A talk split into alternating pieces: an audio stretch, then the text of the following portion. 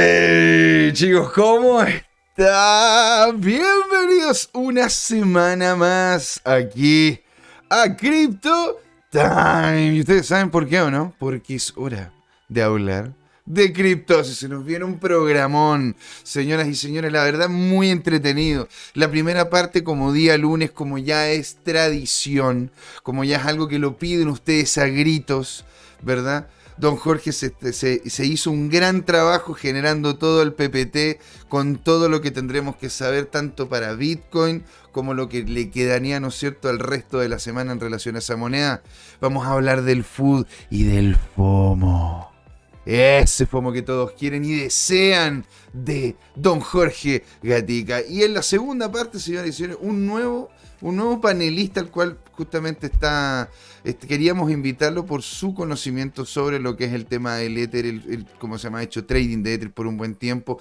Queremos conversar sobre lo que ha ocurrido sobre el precio. Este precio va a seguir cayendo, es posible que se estabilice. Lo vamos a ver a la alza, porque hemos visto de forma consistente que ha ido cayendo, pero mucho menos de lo que varios analistas estaban diciendo que iba a caer. ¿sí? Con, eh, con eso vamos a hablar con Tomás Claro en la segunda patita de CryptoTime. Por favor, coméntenos en el chat, coméntenos acá abajo, hagan unos comentarios, denle me gusta, síganos. Así también van a saber cuándo nosotros vamos a estar en vivo y también para que puedan ver los videos, entrevistas y todo lo que nosotros felices de la vida creamos para ustedes y con ustedes. Por eso mismo, coméntenos en el chat, ¿sí? Esto, señores, es CryptoTime y se viene con todo, ¿ah? Ahí nos vemos. Los quiero mucho.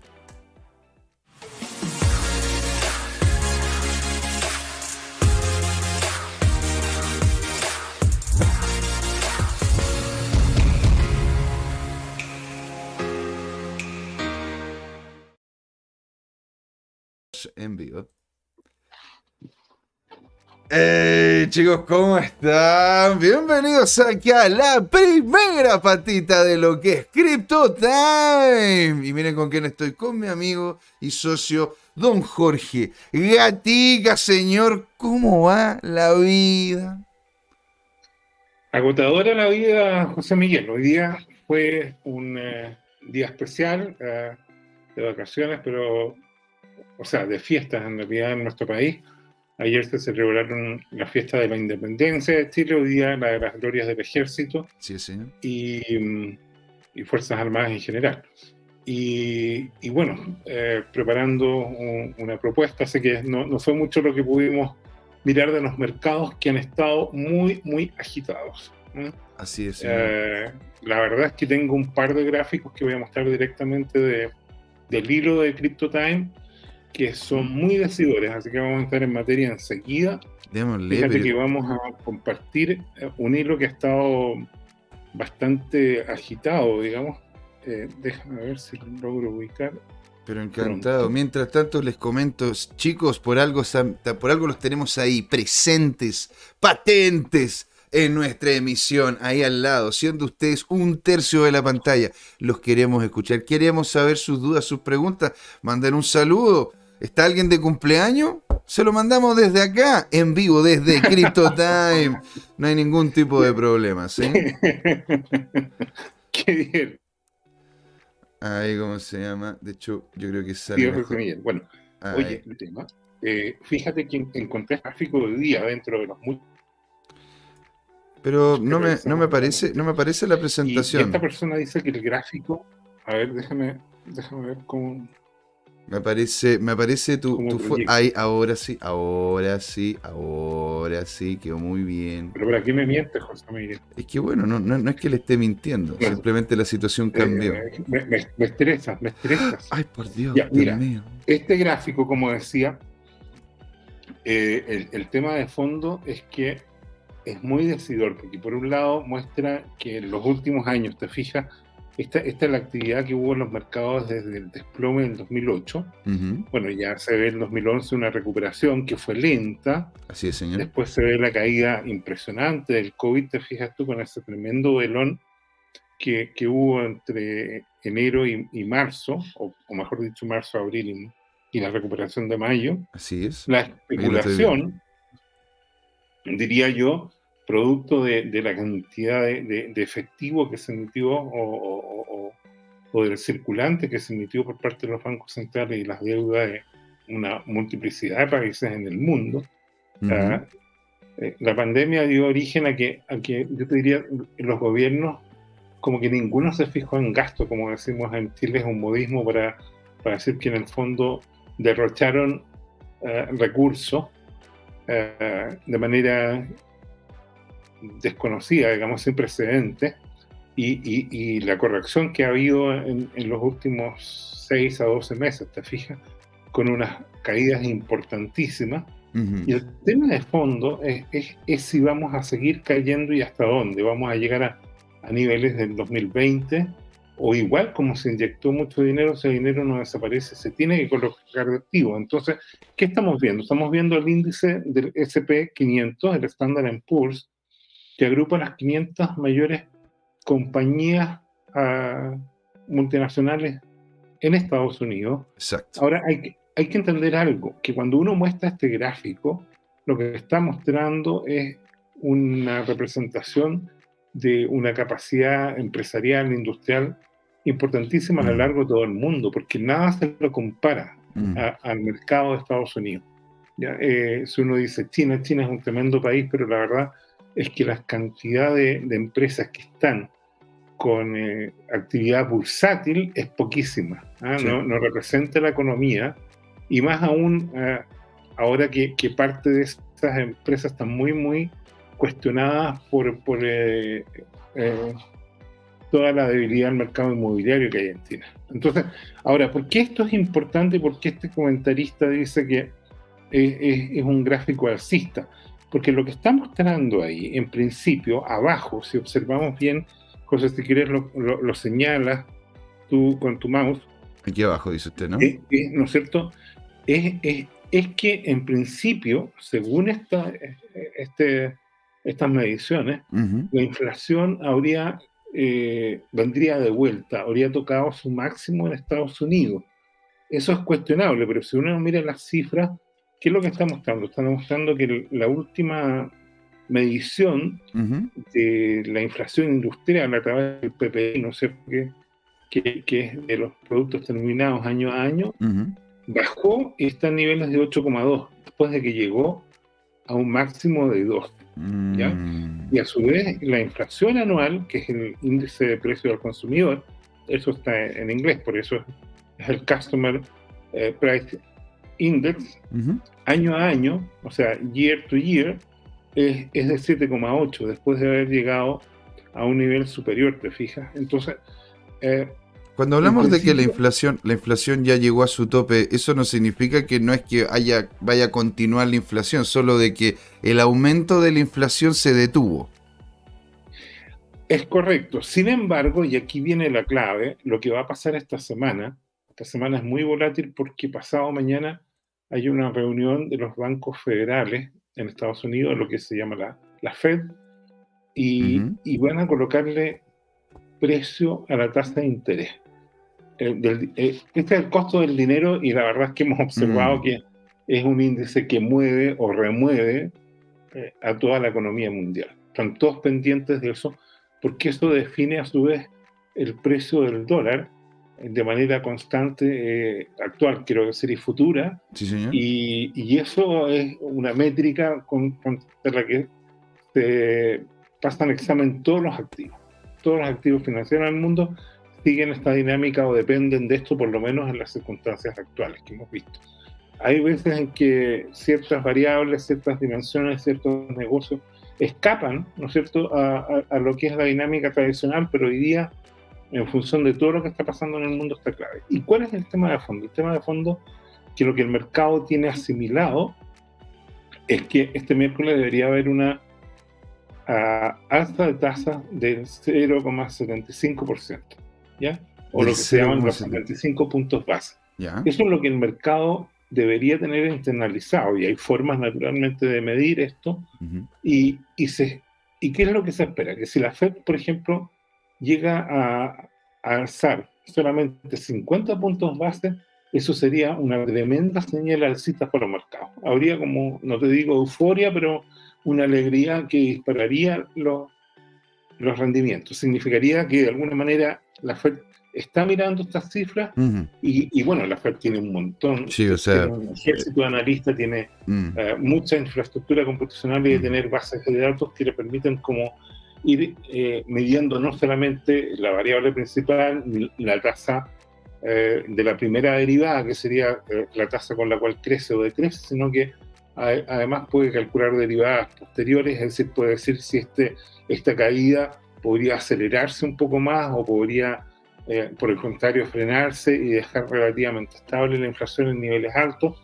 Y, bueno, eh, y, el tema de fondo, ¿no es cierto?, es que si esta es la economía, la economía podría estar mostrando alguna señal eh, de, de, recuperación, de, de, estabilidad, entonces podría empezar a mejorar y podríamos dejar de ver velas rojas, ¿no es cierto?, en la actividad principal de, eh, o sea, lo que estaríamos lo que estaríamos viendo acá en definitiva no es que no es que en sí se haya acabado la inflación para que la porque muchas dicen bueno entonces ahora ya no va a haber más inflación y eso es mentira la inflación es un es un es una es un problema sobre todo si uno no viene desde el punto de vista austriaco, ¿no es cierto? Puramente en relación a masa monetaria, cantidad de dinero dando vuelta, o que se imprimió mucho dinero, se entregó mucho dinero y por eso, ¿no es cierto?, genera inflación.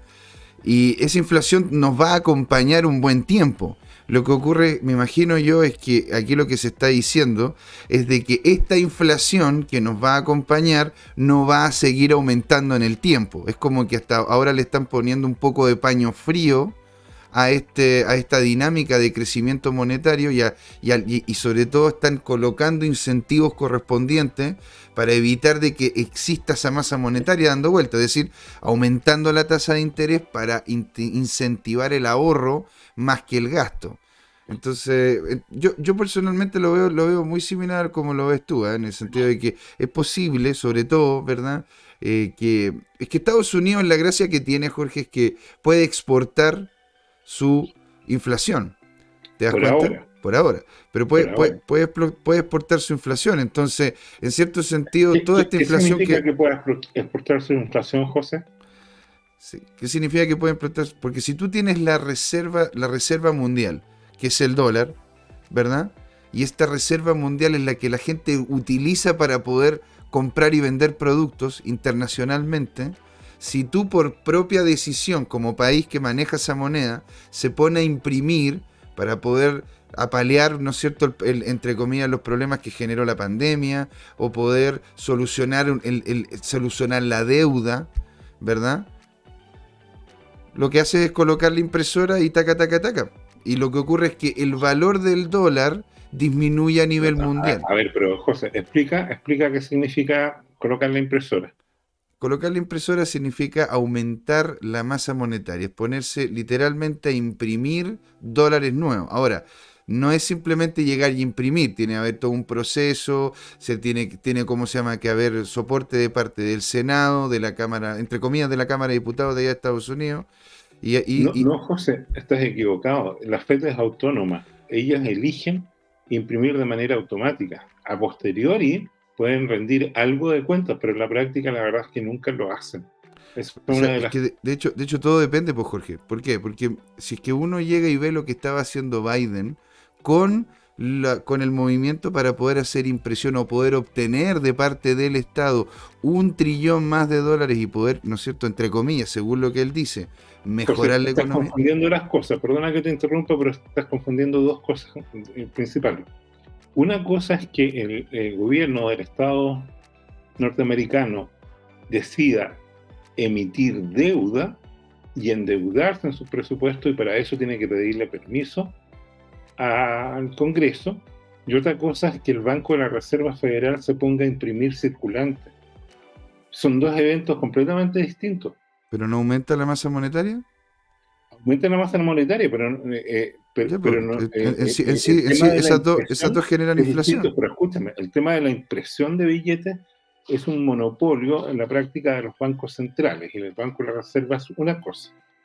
Y el que los gobiernos se endeuden es otra cosa. Tú dices que la Reserva Federal no tiene nada que ver con el ámbito político. ¿Cómo? La Reserva Federal no tiene nada que ver con el ámbito político. No, no, es un organismo en teoría técnico, es independiente. Es, como un poder independiente del Estado, si tú quieres. Eh. Y, y, re importante porque es lo que le pone el precio del dinero. Exacto. Yo la, verdad, yo la verdad que incluso hay un, hay un libro muy interesante, ¿no es cierto?, que habla, se, se, llama La verdad de la Fed, en donde no solamente se habla de la falta de, de, autonomía que tiene la Fed, sino las, la, la, las relaciones... la falta de autonomía, al contrario, tiene toda la autonomía del mundo, es la falta de control. O sea, es que no es, no es tan así, Jorge. La verdad que hay, hay, una, hay una relación política con la Fed muy, muy, muy, muy oscura. Hay una cosa, una dinámica muy oscura en donde la verdad autonomía como tal. Es lo mismo que pasa acá en Chile, ¿no es cierto?, con el Banco Central. El Banco Central se dice autónomo, pero la gran mayoría de los que terminan siendo, quedándose a cargo del Banco Central tienden a ser personas posicionadas políticamente y electas por, por alguna dinámica política. Entonces, por eso digo, yo, yo entiendo lo que dices tú, y, si nos vamos al ámbito full técnico, sí, a ver, eh, eh, lo, que es es un ente totalmente autónomo que revisa, ¿verdad?, la cantidad de dólares que, que están circulando. Ahora, fue también la, la impresión de la Fed alocada la que terminó, ¿no es cierto?, llevando a los niveles de inflación a los que tenemos ahora, aparte de lo que fue una deuda alocada que anteriormente tuvo el, gobierno el gobierno americano. Jerkovich nos dice, tiki tiki ti, brindo por la empanada 5 lucas a 5 mil y la, y la chicha a 2 mil. También brindo por, con moderación porque estamos parados para la inflación. Qué bonito, señor. Qué buena vaya. Pero, eh, pero es cierto, o sea, bueno, ahí, estábamos viendo, sobre todo acá en el sur, estado viendo cómo es que han subido las cosas. La verdad es que la inflación ha... Ese es el tema de fondo. Eh, ahora, yo, yo quiero dar un ejemplo de, por qué estos gráficos son importantes y por qué es importante el tema de, de, la abundancia de dólares. Mm. Eh, en la práctica, ¿qué es lo que ocurre? Estados Unidos es eh, efectivamente el, emisor del dólar estadounidense, que es la moneda de reserva mundial. Así es. Y el problema de fondo es que cuando ellos están endeudados en un millón de dólares, en mil millones de dólares, o en un millón de millones de dólares, lo que hacen, como decía José Miguel, es como usar la analogía que ya está superada de imprimir billetes. En la práctica hoy día esa impresión es digital. O sea, aprietan un botón y aumentan el saldo en cuenta corriente de manera automática. ¿Y qué es lo que ocurre con eso? Que para ellos pagar la deuda que, que, tuvieron eh, o que tienen o que van a tener es, es, apretar un botón. Eso es todo el gráfico. En cambio, nosotros en Chile para conseguir como país un millón de dólares o 10 millones de dólares o mil millones de dólares, tenemos que todo el país hacer un gran esfuerzo desde todo tipo para producir o más cobre, o más celulosa, o más salmones, o más cereza, o más todos los productos de exportación que tenemos para que nos paguen a su vez en dólares.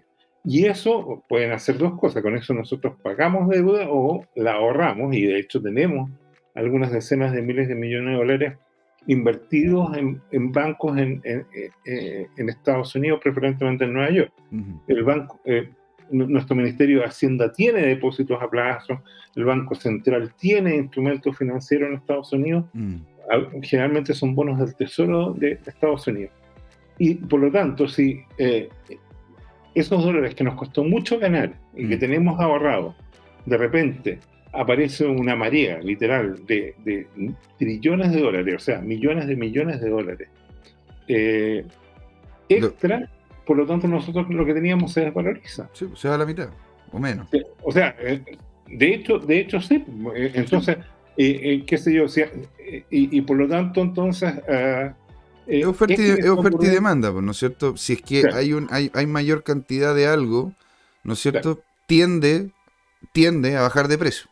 Claro, entonces, entonces esto es lo que ocurre, por ejemplo, y usando un símil, hace poco en Estados Unidos eh, el gobierno de Biden sacó una iniciativa de regalo de 10 mil dólares para los que estaban endeudados eh, con sus créditos estudiantiles, que, resuena un poco a, lo que quiere hacer en principio eh, el actual gobierno chileno. Mm. Y el tema de fondo es que apareció una de las senadoras en una actividad pública y de repente fue encarada frente a la televisión por un consumidor que le dijo, mire, eh, yo a mi hijo le pagué la carrera con dos trabajos y, bueno, tenemos todo pagado, pero supongo que nos devolverán ese dinero. Y la senadora le dice naturalmente que no. Este dice, pero, pero ¿cómo? Si nosotros cumplimos en pagar y ahora van a premiar a los que están endeudados. Entonces, es, muy complicado el asunto, este, ¿no es cierto?, de, de, de, cuando se emite todo este dinero, perjudica a quienes, a los que han hecho el esfuerzo de ahorrar, ¿te fijas? Y eso es válido a nivel de naciones, pero también a nivel de consumidores, porque si tú y yo compramos, digamos, con nuestro esfuerzo y tenemos un depósito en el banco de mil dólares o de diez mil dólares y de repente aparece una cantidad de dinero que hace que, que, nos valoricemos, entonces eso es muy complicado. Ahora, ¿cuál es el tema de fondo? El tema de fondo es que en este momento eh, estamos ante un, fenómeno eh, muy, muy especial en los mercados, donde eh, si bien no nos hemos desplomado, hemos tenido correcciones importantes. Ahora, ¿qué, es lo que ocurre? Tal como está en el gráfico, este gráfico todavía está un poco alzado y podía caer un tanto más. Como correcciones, no, no hemos llegado a un punto de soporte importante. Entonces, con, con toda la agitación geopolítica que hay, con toda la complicación que hay en todos los mercados financieros de todo el mundo, fíjate que en estos momentos el Banco Central esta semana de, del Reino Unido está discutiendo la mayor alza de tasas de interés que van a tener en los últimos 30 años. Entonces, ¿qué es lo que ocurre? Esto, esto se preveía, esto está ocurriendo en Chile. En Chile nosotros tomamos la delantera, lo cual habla muy bien de la calidad de los economistas que tenemos, en el sentido que están tomando decisiones muy, muy difíciles. Ahora, ¿cuál es el problema de fondo? Que en Chile ya se empieza a notar. La economía se enfrió. Cuando tú subes la tasa de interés, ¿qué es lo que ocurre? Los recursos de las personas se van a los depósitos a plazo o otros instrumentos financieros. Claro, que te, entregan seguridad. Que te, buscando seguridad. uno deja de comprar la siguiente eh, polera o, ya no renueva su pantalón, que, que no compra el siguiente, por ejemplo, tostador.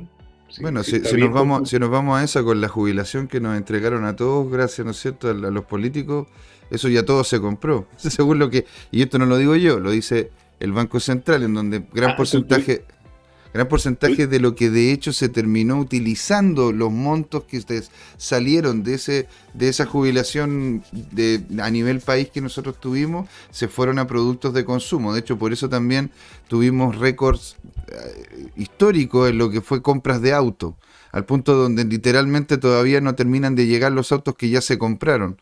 Hay gente que los va a recibir en, en, en marzo del próximo año. Eh, sí, efectivamente hubo, un festival del, consumo, ¿ah? eh, eh, efectivamente. Ahora, mira, yo quiero ver otro, otro asunto y, y, es el siguiente, mira, si uno lo ve, ahora olvídate del SP500, concentrémonos en el Bitcoin. Y Bitcoin nuevamente un tema multianual. Este es el panorama del Bitcoin hoy en día. Entonces, ¿qué, es lo que estamos viendo? Estamos viendo un eh, análisis del precio, pero también estamos viendo eh, esas curvas de colores, lo que muestran son los promedios móviles en un año, dos años y tres años. ¿Ya? No sé si lo estamos proyectando, José, lo estamos viendo. Eh, aquí, lo estoy viendo. Estamos viéndolo esto, ojo, esto es en logarítmico, ¿verdad? Para que la gente vea que no es, no es, un, no es, el precio. Es una escala logarítmica, por eso es que no hay una proporción muy grande. Ahora, cuando uno ve logarítmico, los precios tiene una gracia en el Bitcoin. Se ve la estructura, ¿no? Se ve el primer ciclo de halving, después el segundo, después el tercero. ¿Te fijas? Y, y, y qué es lo que ocurre? Que el precio, en las condiciones actuales, en estos momentos, está bajo el promedio multianual de los tres años. De hecho, está bajo el, promedio monoanual, el promedio bianual. Entonces, ¿qué es lo que ocurre? Que, que en, este contexto, ¿no es cierto?, con estos gráficos, uno puede irle colocando colores a la situación y, y, tú te das cuenta que estamos fuera de todo rango, en principio estamos sobrevendidos. Eso es lo que muestran todos los indicadores. Mm. ¿ya? Entonces voy a volver al comentario del texto del cuento. Entonces aquí lo que tradujimos acá, ¿no es cierto? Fue que eh, por primera vez desde 2015 este promedio móvil de un año cotiza bajo el promedio móvil de los dos años. Y eso confirma, ¿no es cierto?, lo deprimido que está este mercado bajista. Eso es como el primer tema de fondo, ¿ya? Y el segundo tema de fondo de, de, de, este tweet tiene que ver con lo siguiente, tiene que ver con que eh, de alguna manera eh, lo que ha estado pasando es que, es que, mm, es que hemos, tenido un, una, ¿cómo se llama? Una, una corrección, con, como vemos que, que, está como sobre exagerada. Ahora, las cosas son lo que son, no, no, son lo que uno quiere que sean. ¿Te fijas? Entonces, eh, eh, esta es como la primera señal de, análisis que quiero colocar yo. Ahora, lo otro como para volver a mirar el contexto, ¿no es cierto? Es que eh, este analista está mostrando todos los ciclos que están bajistas en el mercado. Y, esto es lo complicado, ¿no es cierto? Lo primero es que, es que dice, y este muestra el análisis del Bitcoin también en, en, varios meses este año. Aquí podemos ver la, la nube, digamos, de, la acción de precios asociada. Hemos visto, por ejemplo, un desplome en los últimos meses evidente, después un canal alcista que falló, después una caída, hoy día una, una caída eh, nuevamente, y, y, llegamos hoy día a, a, a 18.200. ¿ah? eh, sin embargo, en este momento tuvo una corrección importante y ya estábamos por lo menos al entrar el programa en 19.600. En este momento estamos en 19.500. Ahora, ¿qué significa eso? Significa que hubo un desplome, eso estaba avisado por parte mm. del capo cripto y por mm. otros analistas. Sin embargo, hubo una recuperación importante. Ahora, lo que yo quiero mostrar en este tema no es solamente este tema del Bitcoin, que es como el canario de la mina, como se le dice, sino que los mercados en estos momentos están sufriendo. Están, Por ejemplo, aquí... Están todos, muy, muy afectados. Incluso ahora viendo, ¿no es cierto?, de que tenemos un prado verde, todos en, menos de 24 horas han tenido, o la gran mayoría, ¿verdad? Ha tenido, han, tenido, como se llama, un desempeño positivo, por lo menos en el ámbito cripto, ¿sí? Pero claro, o sea, después de una caída no menor, ¿no es cierto? Ahora, lo que estoy mostrando es el SP500. Ah, ok. ¿Ya? Ahora voy a mostrar el oro. Te fijas, el oro está en el día 7 de un ciclo fallido. Oh. está muy rojo. Ahora, eh, eh, eh, ¿y cuál es el tema? Entonces, se, cayó el Bitcoin, cayó las acciones, cayó el oro. ¿Qué, más cayó? ¿Ah? cayó el petróleo. Y esto, esto es una pésima señal por un, lado, porque si el petróleo está muy bajo, significa mm. que nadie está comprando petróleo significa que nadie está produciendo mucho. O sea, no están viajando, así que por lo tanto no, no, no, se necesitan aviones que anden volando. Ahora, eh, eso, eso, eso, ponte tú lo estaba conversando con un amigo que trabaja en Price y yo le estaba diciendo lo mismo. Yo decía, pero, pero ¿tú crees que sería realmente malo de que bajara el precio del petróleo? Y me dice, lo que ocurre es que el, el problema es que el precio del petróleo sigue muy alto, sigue muy caro entonces, entonces, en definitiva, no es netamente el hecho de que yo no voy, yo no estoy produciendo y por eso baja el precio del petróleo, sino que me dice él, en, en este momento se están empezando a regular nuevamente lo que es la producción de petróleo y eso implica de que hay una cantidad de galones de que están entrando que antes no había. ¿Te fijas? Y hay, han aparecido también, eh, ¿cómo se llama? Em, influjos de petróleo que antes estaban parados, aparte de que se está empezando a, quedar cada vez más solo Rusia y está abriendo, ¿no es cierto?, también el, grifo de, esa, de lo que es su petróleo. Entonces, encima allá, yo, lo entiendo, lo que dices tú, claramente, si es que estuviésemos en un año en un año normal, en un año corriente, en donde no, no tuviésemos el tema del COVID y nada por el estilo, claro, o sea, que bajase el petróleo, claro, sería, sería un indicativo muy negativo. Ahora hay que tomar en cuenta, ¿verdad?, este, este cisne negro que fue de que en algún momento tuvimos el petróleo en negativo, no sé si te acuerdas, pues Jorge, tuvimos el petróleo en valores negativos para después tenerlo en, uno, en uno de los precios históricos más grandes del último tiempo. Ahora, en este momento se está empezando a regular nuevamente y eso posiblemente esté apretando los precios a la baja. De todas maneras, tienes toda la razón de que en definitiva la economía está siendo enfriada, están como, están como parando un poco la economía a través de todo lo que está haciendo tanto la Fed como los bancos centrales en los diferentes países, ¿te das cuenta? Así que en ese, sentido... yo, diría, que, es peor que eso. ¿ya? Eh, ahora, ¿cuál, es el problema de fondo? El problema de fondo es que los mercados caen, mm. pero el dólar se sigue disparando. Y, esto yo creo que es indeseado para todo el mundo. Para todo el mundo. El capo cripto eh, vaticinó que esta cosa, no, es otro analista que esto, esto estaba previsto que pudiera llegar al 110, se preveía que cayera, eventualmente sería deseable que cayera, pero hay un, hay un análisis que mostré yo en su momento que lo daba llegando hasta 120. Y lo que ocurre es que si el dólar llega a 120, eso es dinero que se va a ir hacia el dólar en la especulación financiera y va a desaparecer de la economía, eh, producto de esta alza de tasas, de todas maneras. Claramente. Pero, el problema de fondo que están diciendo es que literalmente van a haber quiebra. Cuando, cuando esto se estira, o sea, esto es como un, tema de estirar algún elástico, mm. hasta que llega un momento en que se quiebra algo. Mm. y si se quiebra esto, el problema es que cuando se quiebra, literalmente se van a empezar a quebrar, no sé, empresas, por ejemplo, productoras de maquinaria, de lo que fuera, van a empezar a, despedir gente. Y, el problema es que después echar a andar las empresas y recontratar gente demora mucho, tiene una inercia mucho mayor. Esto pasó en Chile con la crisis asiática. Exactamente. 97, 98 nos demoramos mucho en, ajustar, cuando ajustamos, sobreajustamos y después todo el gobierno de Ricardo Lago se lo pasó tratando de generar eh, mayor empleabilidad a través de acción pública privada, ¿no es cierto?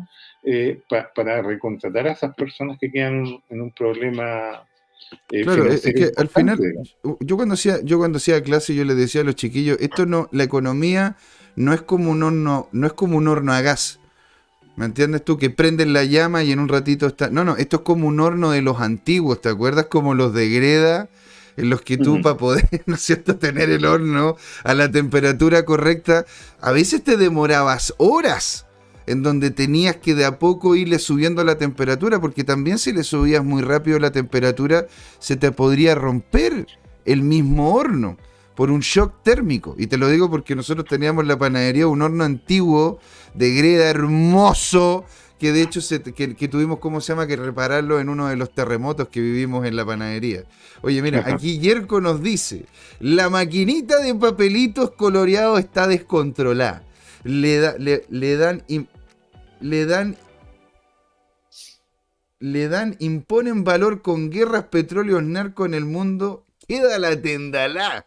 Oiga, la verdad que Yerko es una máquina, aparte de ser un grande del mundo cripto, tiene una venita artística notables.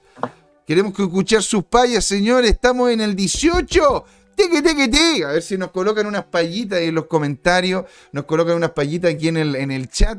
Los queremos escuchar, queremos saber si les gusta lo que estamos haciendo, si hay algún dato puntual que quieran que adentremos, por favor, queremos interacción, los queremos escuchar. Esto es Crypto Time. Así que continuemos, don Jorge.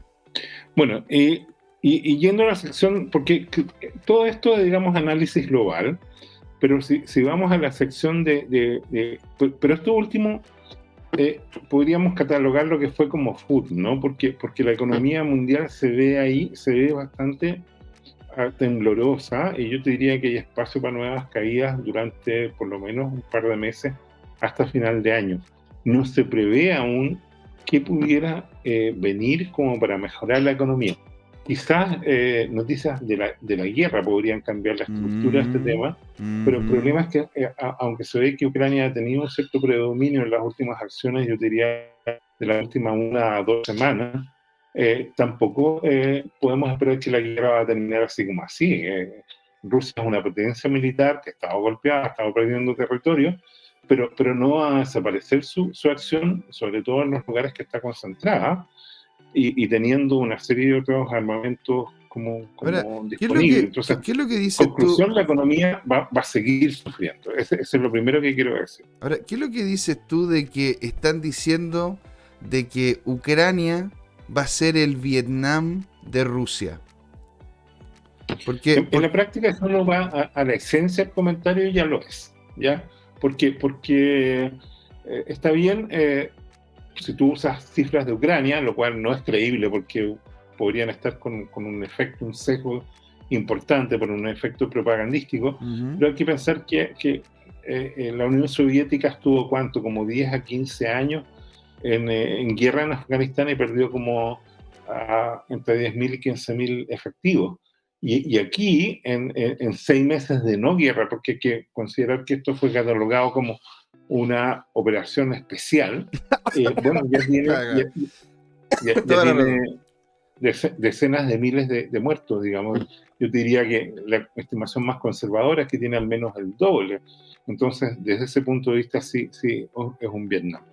Eh, Estados Unidos, recuerdo bien, perdió como 50.000 efectivos en la guerra de Vietnam, pero fue a lo largo de como una década de presencia. Mm. Fue como el año 62-63 cuando empiezan las primeras hostilidades y, culminan ya con la tregua que, que, se negoció en París, recuerdo bien, en 73. Eh, Ahora, eh, ¿por, qué lo ¿por qué te lo pregunto como en Vietnam? Porque Estados Unidos, si es que hablamos de potencial militar, o sea, superaba en varios, varias veces, ¿no es cierto?, lo que ofrecía Vietnam. La diferencia fue de que Estados Unidos terminó perdiendo la guerra porque dentro del país no le empezaron a, no empezaron a entender el conflicto, dentro del país empezaron a salir una serie de... Es una hipótesis, pero también la perdió por otra actividad y, es lo siguiente.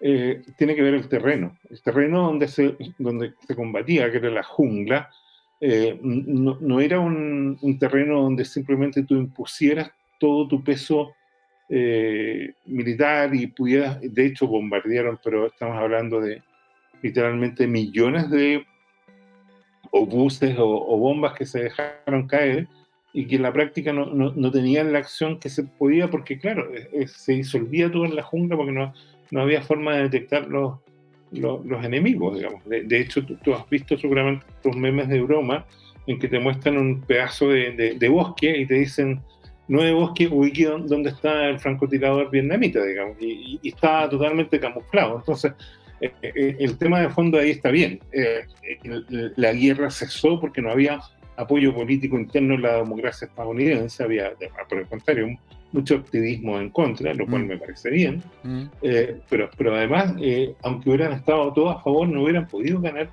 esa guerra jamás, porque, porque era muy complicado desplegar una fuerza militar, pues, no había caminos, pero fíjate, eh, los enemigos estaban todos camuflados, de hecho estaban, se, se, hacían túneles y ellos circulaban por esos túneles, entonces ah, era una mezcla política y también estratégica. Por eso, por eso digo, o sea, porque en, Rusia ponte han salido mucho, muchas personas en contra, pero, pero entiendo, entiendo el punto, era más que nada como para poder ver si es que había algún tipo de símil, pero continúa, tiene razón. Ya, volviendo al Bitcoin, eh, mira, eh, esto es interesante, es lo que a mí siempre me llama la atención.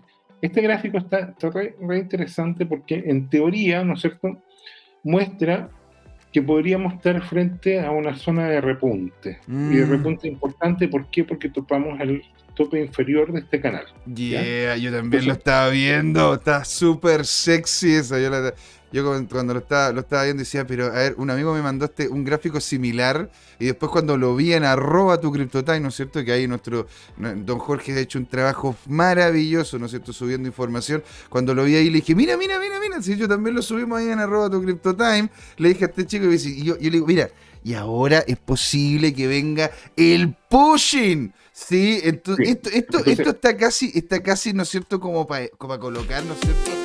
La intro del FOMO ahí con el gatito, ¿no? El gatito, bailarín. ¿Vas a poner el gatito bailarín? Ahí, de hecho, estamos con el gatito bailarín. Ahí, ahora estamos ahí con FOMO on fire. ¿Ya? El FOMO on fire. Ya, entonces, bueno, este es, eh, ahora, ¿qué es OBV que está abajo? Este es el, el On eh, Balance Volume. ¿ah? Esto lo que hace es que correlaciona el precio con el volumen, ¿ya?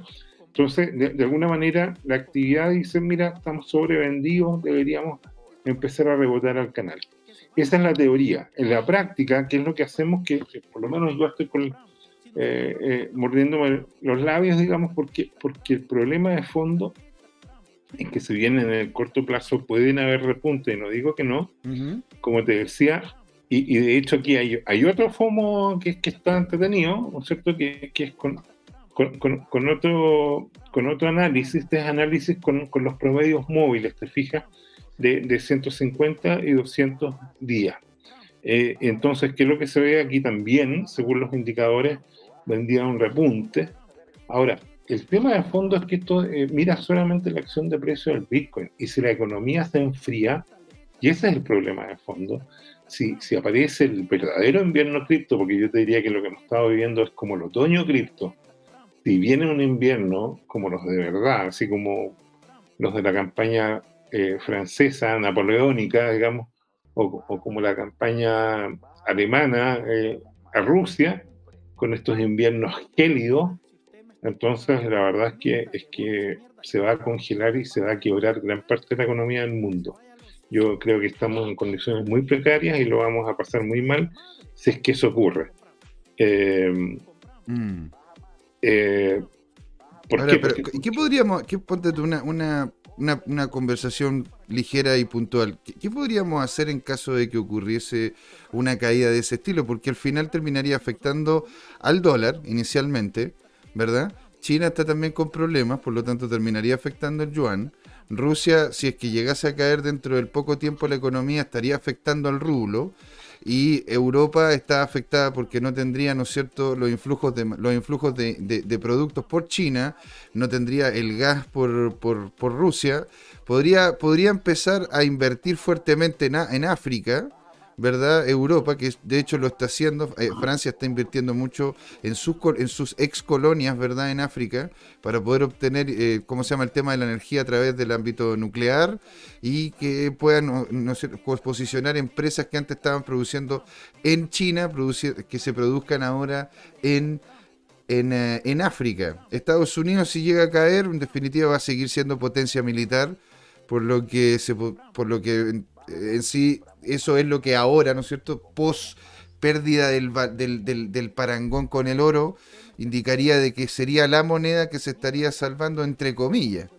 ¿Cómo lo, cómo lo verías tú así? O sea, lo, que he visto que los analistas predicen es que efectivamente todas las monedas del mundo, de todas las naciones que están complicadas, van a sufrir correcciones importantes. Pensemos en que eh, el yen japonés está sufriendo muchísimo, cuando digo sufriendo muchísimo es porque ha caído en el último año entre un, más de un 20%. Entonces imagínate que tenías una casa valorada en 100, hoy día esa casa vale 80 solamente porque, porque tu moneda se desplomó.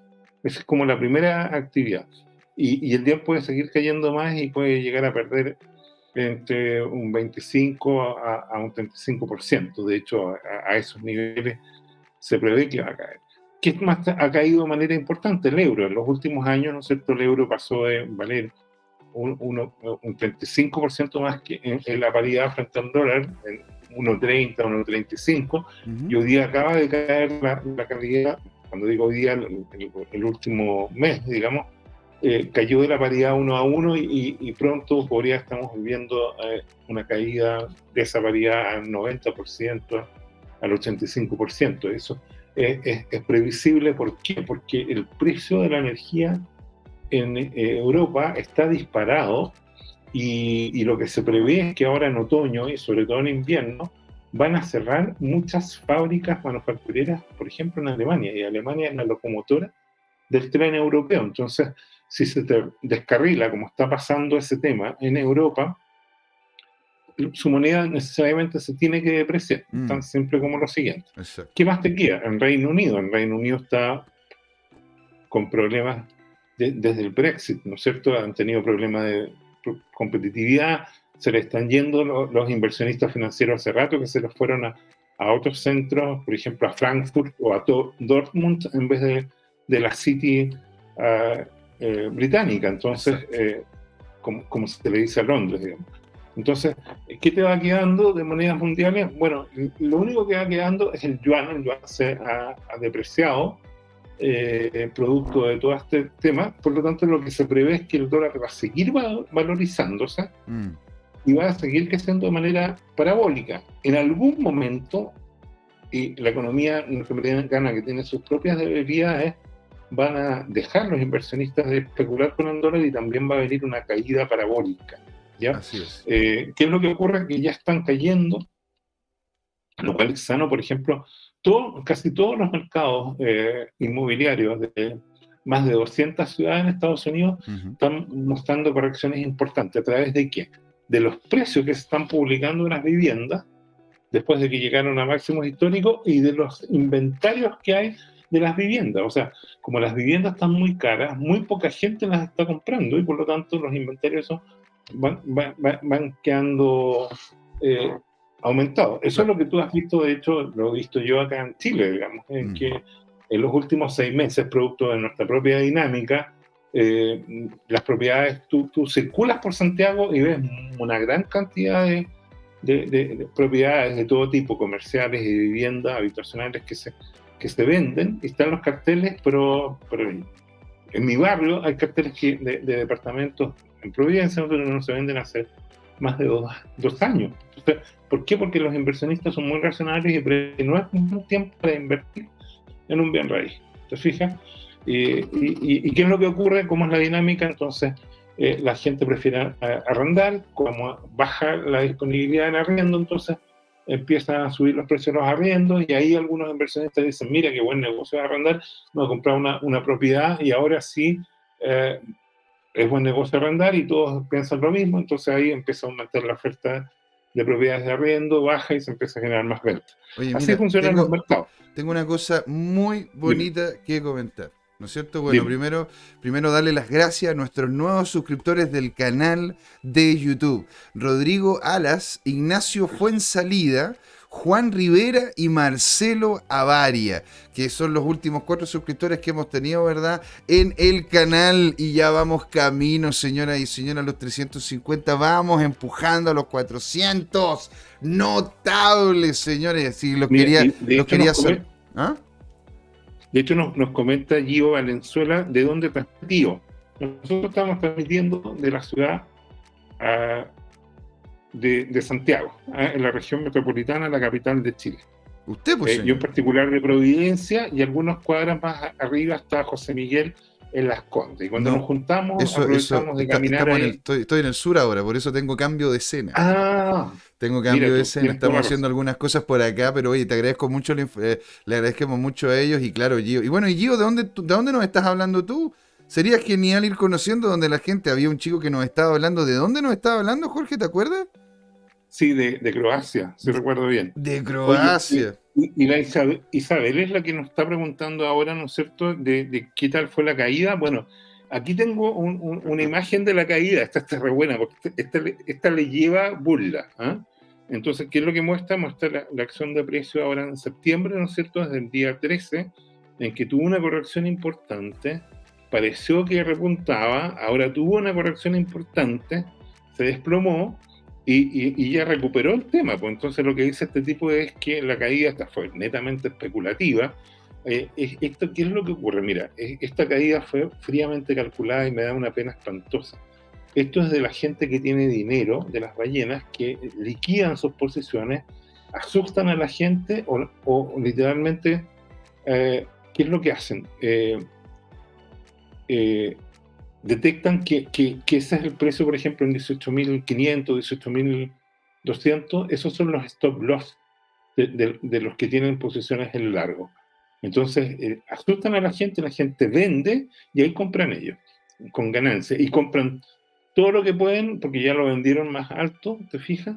Y, aquí entonces aquí el, el que comentó esto dice, mira, eh, esta caída, yo no, a ver, lo voy a colocar literal porque lo tradujimos, dice, Bitcoin se está recuperando. Se acabó la capitulación de los máximos fake. ¿ah? Todos los huecos llenos de, con, con sus lágrimas saladas. ¿no? Entonces, efectivamente, esto es para, para la gente que fue liquidada, ¿no es cierto?, en, en esta historia. Ya, entonces, bueno, según la teoría del Bitcoin, eh, nosotros estamos entonces en canal sobrevendido y deberíamos repuntar. Esta es otra forma de verlo. Esta es, es la onda de, de- de la gente que tiene Bitcoin por más de un año. ¿ah? Este, eh, y, y- y- esta es una señal, ¿no es cierto?, de como dice ahí abajo, de que llegamos al, al máximo de pick de hold. Entonces ahora debería empezar a, a verse un punto, ¿cierto?, del cuento, pero esa demanda no aparece, no mm. aparece, no aparece, no aparece. ¿Y por qué no aparece? No aparece porque la economía está complicada. Bueno, pero como dice la, Isabel, esa fue la, caída de hoy día.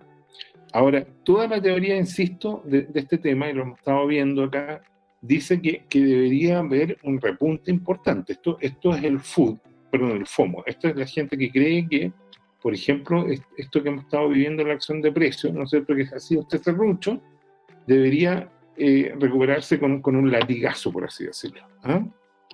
Entonces, eh, eh, efectivamente, como dice Christopher Cheatham, todo depende del anuncio de la FED de esta semana. Y, el anuncio de la FED, ¿no es cierto?, es, es, que... Eh, ya, pero, pero, pero, bueno, para terminar esta parte, yo, yo quiero mostrar este gráfico y este gráfico resume, se parece al anterior, fíjate al que mostramos recién, pero este muestra lo interesante. Dice, estos canales, y, esto es un derivado del gráfico anterior, tiene muestra que cuando está en rojo es porque ya hay que liquidar, ¿no es cierto? Porque estamos en máximo Cuando está en verde hay que comprar.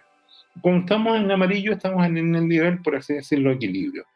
¿Qué es lo que ocurre? Cuando esta cosa se va arriba del canal rojo, eso es euforia, ¿ya? Pero cuando se va abajo, el canal de capitulación, ¿ya? Entonces, eh, eh, este es re interesante porque, ¿qué, te está diciendo? Si, si esta semana, y, hay otros gráficos que en este momento no lo encuentro, eh, lo voy a buscar, pero está publicado en arroba CryptoTime. Sí. Lo lógico es que deberíamos llegar a la predicción cercana a la de el Capo Cripto. Y, son otros, y, los publiqué hoy día en la tarde en arroba CryptoTime. Dicen que la dinámica está sugiriendo que vamos a volver a caer y vamos a caer del orden de 17.000 el, capo de cripto dice 16.000. ¿Qué muestra la acción de precio por ahora? Y como acabo de mostrar aquí este con las caritas llorando, oh. que ojo, ojo, cuando el precio cae hay mucho poder de compra. Hay gente o hay algoritmos que están diseñados para comprar, porque estamos en niveles increíblemente sobrevendidos, bajo. Entonces la teoría dice que si esto baja más, como, como tú a veces cantan, ¿no es cierto? Si baja más, José Miguel. Compramos más, eso sin ser, sin, ser esto asesoría financiera, pero... ¿Vale? Ya. Entonces, mira, eh, en, conclusión, ¿no es cierto? Eh, los gráficos están mostrando, todos los indicadores están mostrando que estamos sobrevendidos, los del FOMO, pero para variar como siempre, como Oayón, ¿no es cierto? Este es un gráfico de Oayón.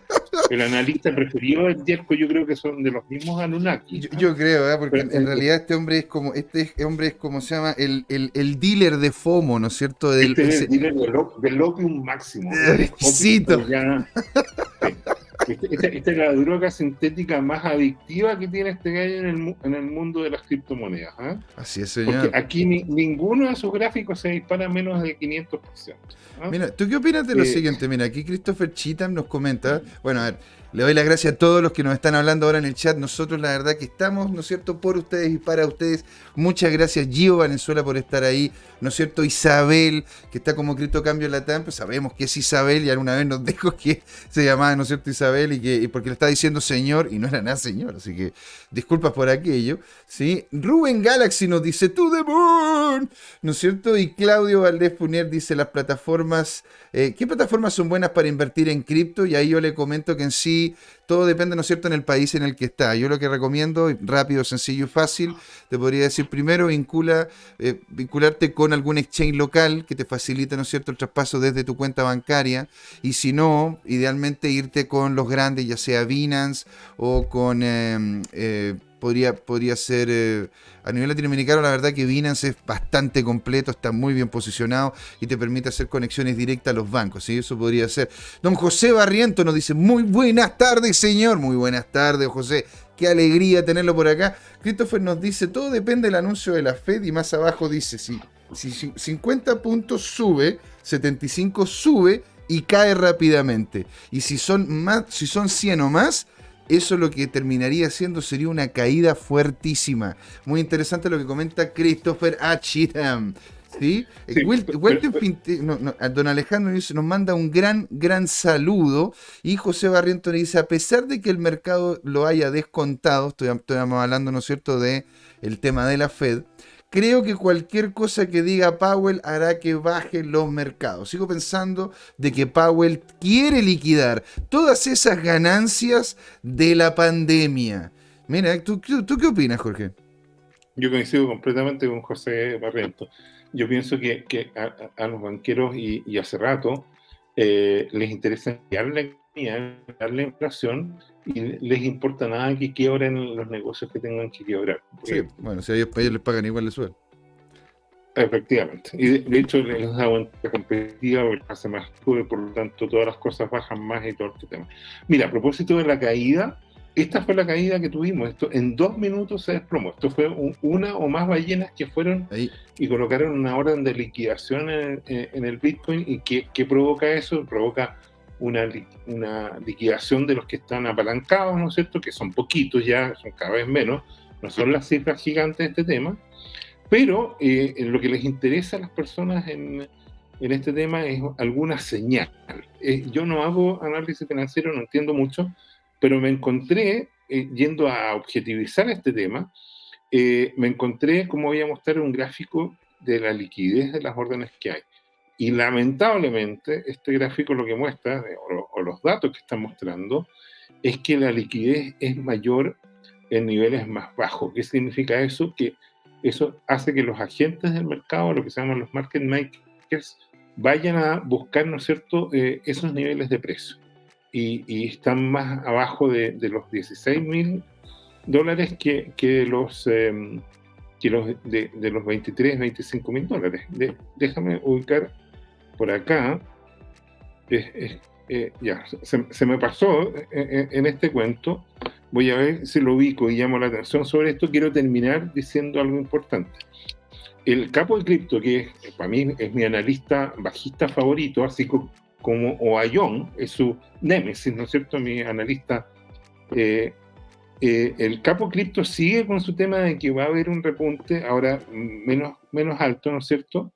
Eh, ya, ya, él previó este cuento, lo tenía anunciado que íbamos a remontar a 23.000, ahora ya él dijo no, ya nos caímos el cuento, pero vamos a llegar a 20.000 y después vamos a caer. Y fíjate lo interesante, ¿te acuerdas que yo decía que según este tipo íbamos a caer del orden de los 16.000, que era 15.800, 16.200. Lamentablemente ahora, según su análisis, eh, vamos a caer en el orden de 14.000 a 16.000. Mm. Lo cual para mí es muy doloroso y va a tomar de aquí a un mes, ¿no es cierto?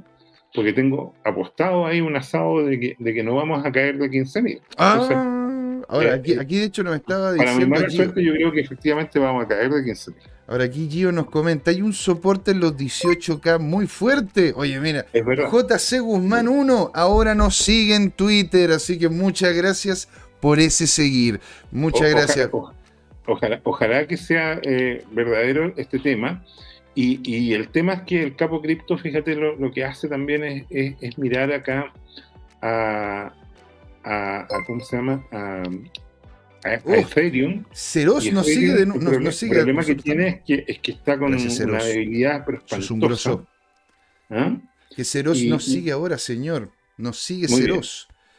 Y, y, el problema es que Ethereum, eh, hay varios que han vaticinado esto, ¿ah? que, que, va a estar ahí en el nivel de resistencia 1004, te fijas tú, 1002, pero, pero se va a desplomar y esto está pedido hace rato. ¿ah? el, que caiga el orden de los 800 dólares. RXX2, te queremos mucho. ¿ah? Oye, Jorge, la verdad que estamos viviendo un, una, una, una avalancha de suscriptores. La verdad que les agradezco mucho, chiquillos.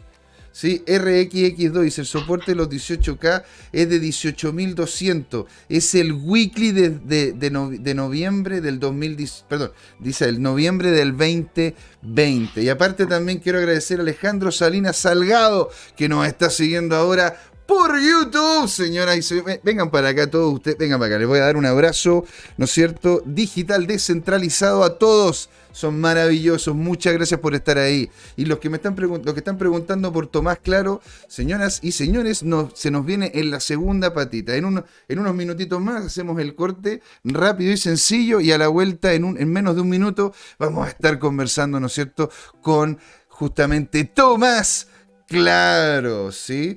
Ahora José Barriento nos comenta ahora último, aún hay muchísimas personas en ganancia de posiciones de la pandemia gracias a la liquidez que se inyectó al mercado. Esa misma liquidez debe ser barrida. Ya Powell dijo que no le importa el mercado.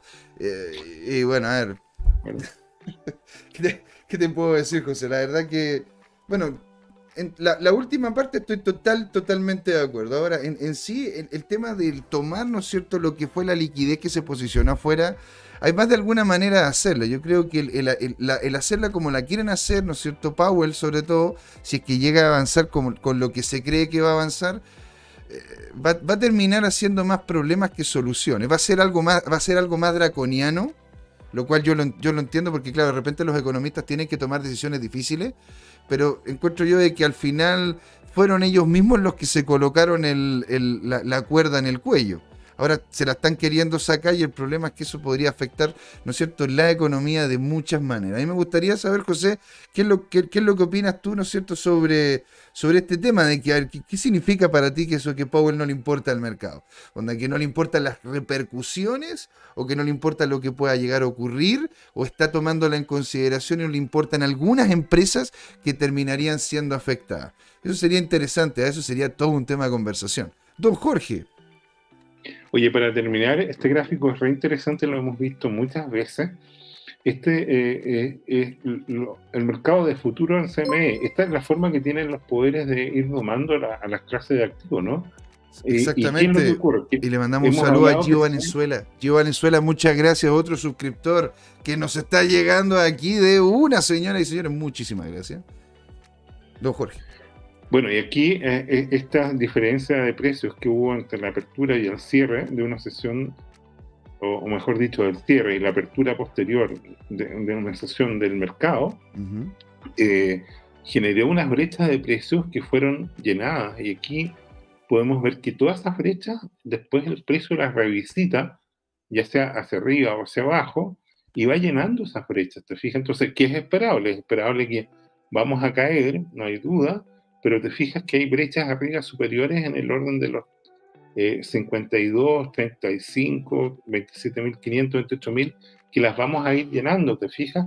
Y hemos dicho que el problema con esto es que hay algunas brechas por ahí del orden de los 9.000 y queda mucho asunto porque, porque ese mercado, ¿no es cierto?, lo que podría hacer es que se desplome. La buena noticia es que en algún momento esas brechas futuras superiores deberían ir a llenarse según esta teoría y, también deberíamos recuperar precio en el futuro. Entonces, bueno, aquí, eh, pregunta RXXX2. ¿Esas brechas son los gap?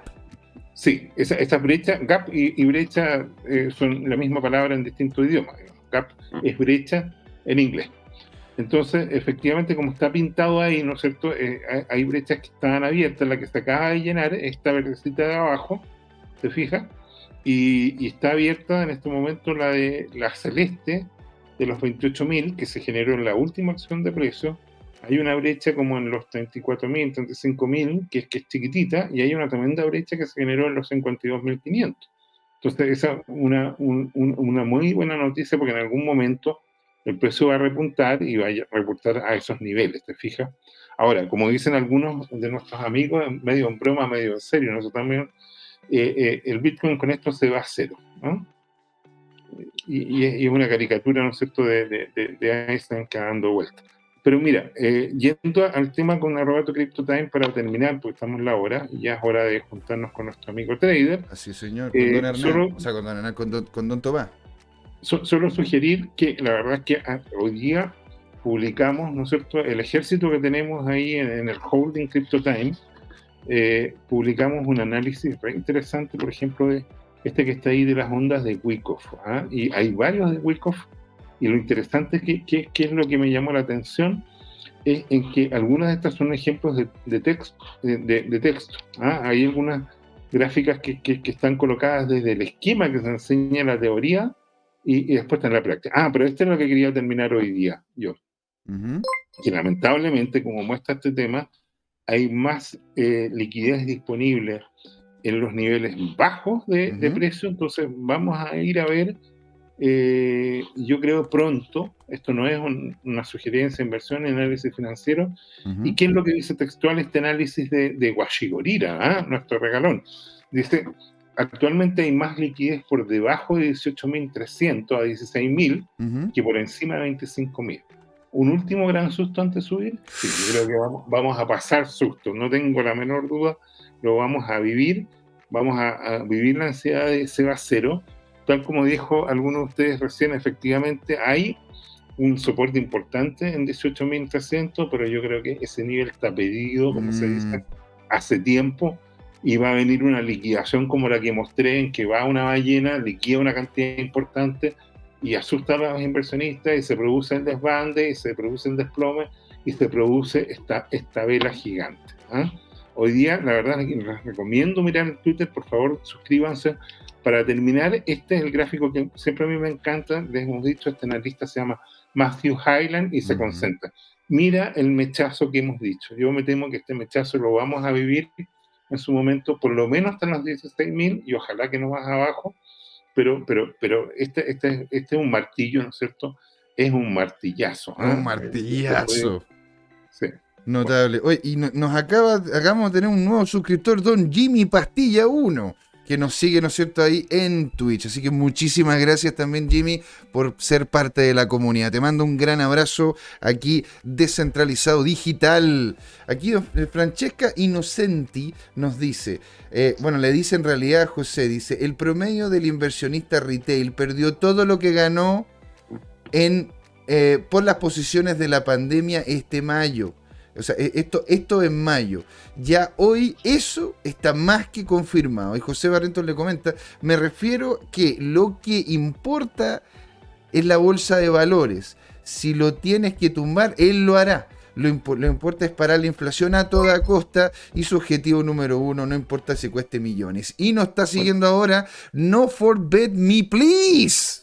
No forbid me, please. Muchas gracias por seguirnos en aquí en Crypto Time. Comenta Majo, tenemos el caso de China con Alibaba y Tencent. Para, para, salvar su economía se tomó decisiones drásticas y les costó millones de millones a las empresas. Y pienso que mejorar la economía china antes de... Eh, pienso que mejorará la economía china antes que la de Estados Unidos. Bueno, Puede ser, ¿no es cierto? De repente algunas economías que están fuertemente reguladas, fuertemente apretadas, ¿verdad? Tienden a ser más fáciles de manejar que una economía que son completamente libres. Por lo mismo, por la libertad que existe de por medio. Señoras y señores, ya está justamente tras bambalinas Don Tomás Claro, que lo vamos a integrar, conversar un menos de un minuto, algo así, y vamos a volver con la segunda. Deje de proyectar entonces, José. ¿eh? Deje de proyectar, señor, ¿verdad? Nos vamos al chat.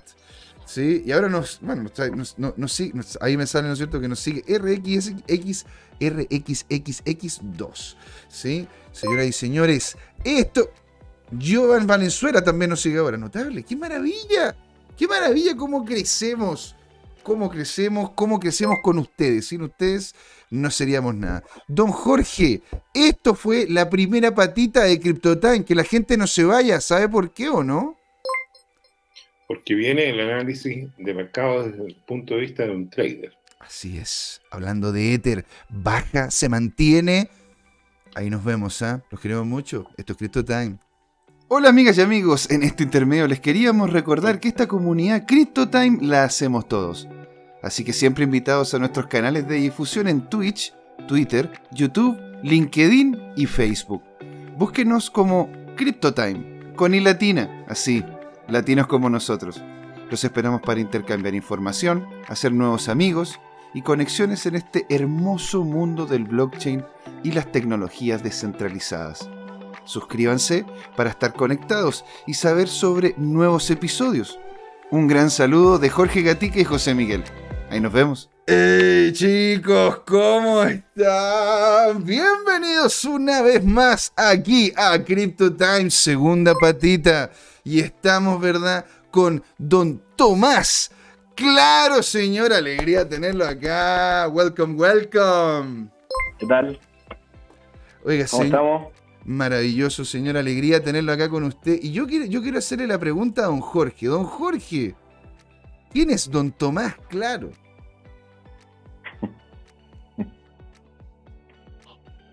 Don Jorge, ¿me escucha? ¿Aló?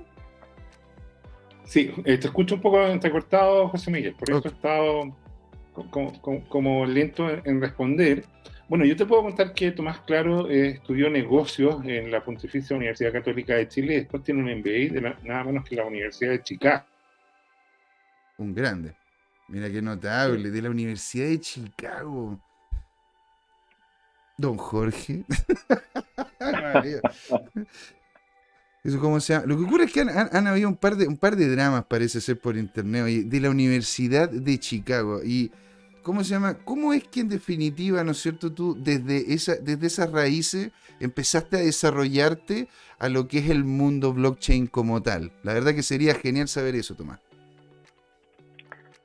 Yo empecé desde antes de irme a hacer el, máster a Chicago, ya en, Chile empecé a meterme full, no full, pero me, empezó a gustar todo, todo lo que era el mundo mundo cripto, el mundo blockchain. Me metí un poco tarde para los, los más conocedores, me imagino, para la mayoría de los que ven este canal o ustedes. Me metí justo para la lo que fue la gran alza del 2017, diciembre, por ahí. Así es, señor. un poco antes, me acuerdo que compré, yo compraba lo que compraba, subía, me creía el, mejor trade de cripto del mundo. Oye, aquí, aquí la verdad que tienes un club de fans, hombre. Aquí Marcelo Araya, Tomás, eres mi ídolo. Ese es galleta contratado. Ah, ah. no, mentira. Gracias, gracias. Pero entonces, eh, eh, estuviste, ¿cómo se llama? Viendo esto, pero esto fue después, me dices tú, de lo que había comentado Jorge, que era que fue Chicago. Entonces, ¿cómo te empezaste a dar cuenta de hacia dónde iba esto? Coméntanos. bueno, como te dije, siempre me gustó lo que era blockchain, lo que prometía, lo, todo el tema de los contratos inteligentes sigo pensando que es el futuro y que va a eliminar muchas fricciones actuales. Y bueno, yo sigo muy, positivo en el tema, por eso también estoy metido aquí hablando con usted. Eh, como te dije, me creí el rey de los traders, me acuerdo que compré Ripple a, no sé, menos de uno y vendí como a tres, cuando, cuando los creadores de Ripple tenían más, eran, pesaban más que Mark Zuckerberg, me acuerdo que eran casi que el, más millonario del mundo. Y ahí no me salía en el top con todo, pero con un par de cosas como Ripple. Y me acuerdo que empezó a bajar ya 2018. Y ahí dije, bueno, yo soy muy capo para esto y empecé a, este es el piso y este es el piso. Y perdí todo lo que había ganado y al final dije, chuta, sabes que en verdad no era tan bueno para esto. Mm. Como dice el, dicho, cualquier estúpido es, un genio en un bull market. Y Señor, mire, me saco el sombrero, una gran frase, una gran frase. Y para variar el mercado a uno le hace como que le pega, me gusta decir que te pega unos cachetazos y te, te devuelve a la humildad, a la humildad y a decir, sabéis que es imposible las todas en cripto o en cualquier mercado de trading, hay que ir paso a paso nomás y, ver qué pasa. Es, como que esos fueron mis inicios. Y, tu conclusión de eso es, ¿el mercado tenía una racionalidad o fue manipulado para comportarse de esa manera? Uf, buena pregunta. Yo creo que bueno, el FOMO siempre ha estado presente, sobre todo en estos mercados más especulativos y, de, bajo volumen. Creo mil por ciento que hubieron muchísimas manipulaciones de precio. Yo creo que hasta el día de hoy siguen habiendo manipulaciones por parte de exchange o, de ballenas, como, como tú comentabas hace unos minutos, de esos gráficos que bajan y compran y suben. Eh, bueno, exchanges, me acuerdo, no sé, en su minuto BitMEX que era como el, uno de los exchanges más fuertes donde tú tradeas futuro. Y, ellos, tiene, tiene, sus años ya, pues, o sea, yo me acuerdo haber hecho un par de trades, me acuerdo haber hecho un par de trades ahí en Big Mex y estaba y estaba bastante, ¿cómo se llama? Eh, movido ese exchange. De hecho, dijeron que en algún momento habían metido algún, había, habían manos negras y toda la cuestión, pero bueno, ahí... Eh, la, sí, pero tú te podías apalancar 100 por y, y, de repente habían unos spikes rarísimo que te saca, les sacaban a todos con los stop loss y aparte después confesaron que ellos también tenían como una cartera propia, entonces todos esos exchanges, igual un poco como el tema de los CFD, siempre hay unas manos negras ahí gatillando algún tipo de stop loss. Pero yo, más... Eh, yo, tengo una, yo tengo una consulta que es muy buena, que la acaba de hacer RXXX2. Pienso que el mercado se manipula, pero los precios siempre llegan a donde tienen que llegar o a donde deben llegar, a donde deben llegar en relación a sus claros niveles. Eh, entonces, tú como, tú como trader de, larga data, ¿no es cierto?, conociendo el mercado y vinculado con él, ¿tú dices que hay una manipulación constante o es una manipulación puntual que después, ¿no es cierto?, se va, se va calmando, ¿no es cierto?, al igual que una gota que genera, ¿no es cierto?, estas olas, pero después todo vuelve a su estado natural. ¿Cuál, ¿Cómo le, podrías comentar aquí a, a RXX2? Creo que eh, tiene un punto verdadero de RRX, se me olvidaron todas las letras, pero que al final el, el mercado va a tender a un equilibrio, ¿no es cierto?, de oferta y demanda y sobre todo si son mercados muy líquidos. ¿Qué mm. pasa en el corto plazo? En el corto plazo hay gente o ballenas o exchange, como tú lo quieras decir, que todavía tienen el poder de manipular precios mm. en muy corto plazo, sobre todo en un mercado tan como transparente como es este tema de las criptomonedas, donde tú podéis saber exactamente quién está comprado, a qué precio, los mismos exchanges tienen clarísimo okay, cuánta palanca hay, entonces yo creo que pueden hay manipulaciones de precio hoy en día en muy corto plazo, y eso gatilla varios, varios temas de stop loss y take profit, y que eso lo aprovechan los grandes. Yo creo que también hay manipulación de precio en las acciones hoy en mm. día y en futuros y en commodity. y no es solo de las criptomonedas. Solo creo que las criptomonedas, sobre todo antiguamente, más como comentaba Jorge, en todas esas subidas fuertes, yo creo que hubieron algunos players grandes que subían y subían y subían los papeles y con el afán de hacerse pasadas utilidades. hay un amigo aquí que le gusta mucho Luchito que hace el, programa del trading, que le encanta hablar de, un grande, parte de lo que es la comunidad CryptoTime, ¿no es cierto?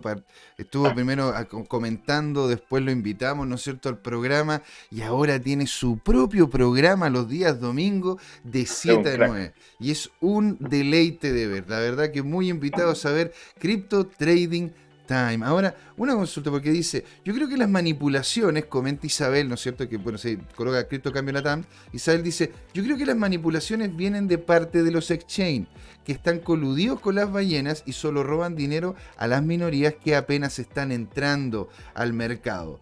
¿Sí? Y Goro 2030, ¿no es cierto, Mariano? Dice, la hinchada le gusta la onda trekking de don Jorge Gatica, del doctor Gatica, ¿eh? Este, que tiene, tiene como se llama su estilo ahí, que por lo general viene muy bien vestido. Pero te quería hacer la pregunta, la verdad, Tomás. Este, esta, esta manipulación viene dada más por los exchanges que están vinculados con ballena, como lo que algunos han comentado, ¿no es cierto?, que ocurrió con Bitfinex, o también lo que ocurrió en su momento con Mongox, que algunos dicen que también hay un movimiento de tema de ballena. ¿Tú cómo, ¿Tú cómo lo verías, ¿no es cierto? Y cómo uno como trader o como alguien que está queriendo meterse al mercado, evitar de que, de que te terminen haciendo un daño, ¿verdad? Esta vinculación incestuosa de los que proponen, ¿no es cierto?, plataformas de intercambio y los que la utilizan para poder obtener ganancias, dado de que ya tienen una cantidad de dinero importante. Yo no sé si los exchanges estén tan vinculados a, ballenas o no. Eso eso es una suposición. Yo sí creo, porque tampoco es muy difícil saber eso, pero sí creo que hay muchos inversionistas institucionales grandes metidos y sobre todo, no sé, gente como Citadel, que hasta el tema Roy estuvieron metidos y ahí se empieza a cuenta que hay grandes players que manejan esta cuestión. ¿Cómo, cómo, ¿Cómo defenderse de esto? Yo creo que es un poco tratar de limitar el, el sobreapalancamiento cuando uno hace trading, porque mm. ¿qué pasa si son al final si son los exchanges, si son las ballenas o, o, el que sea? Lo que siempre van a tratar de, de ver es tratar de gatillar los stop loss.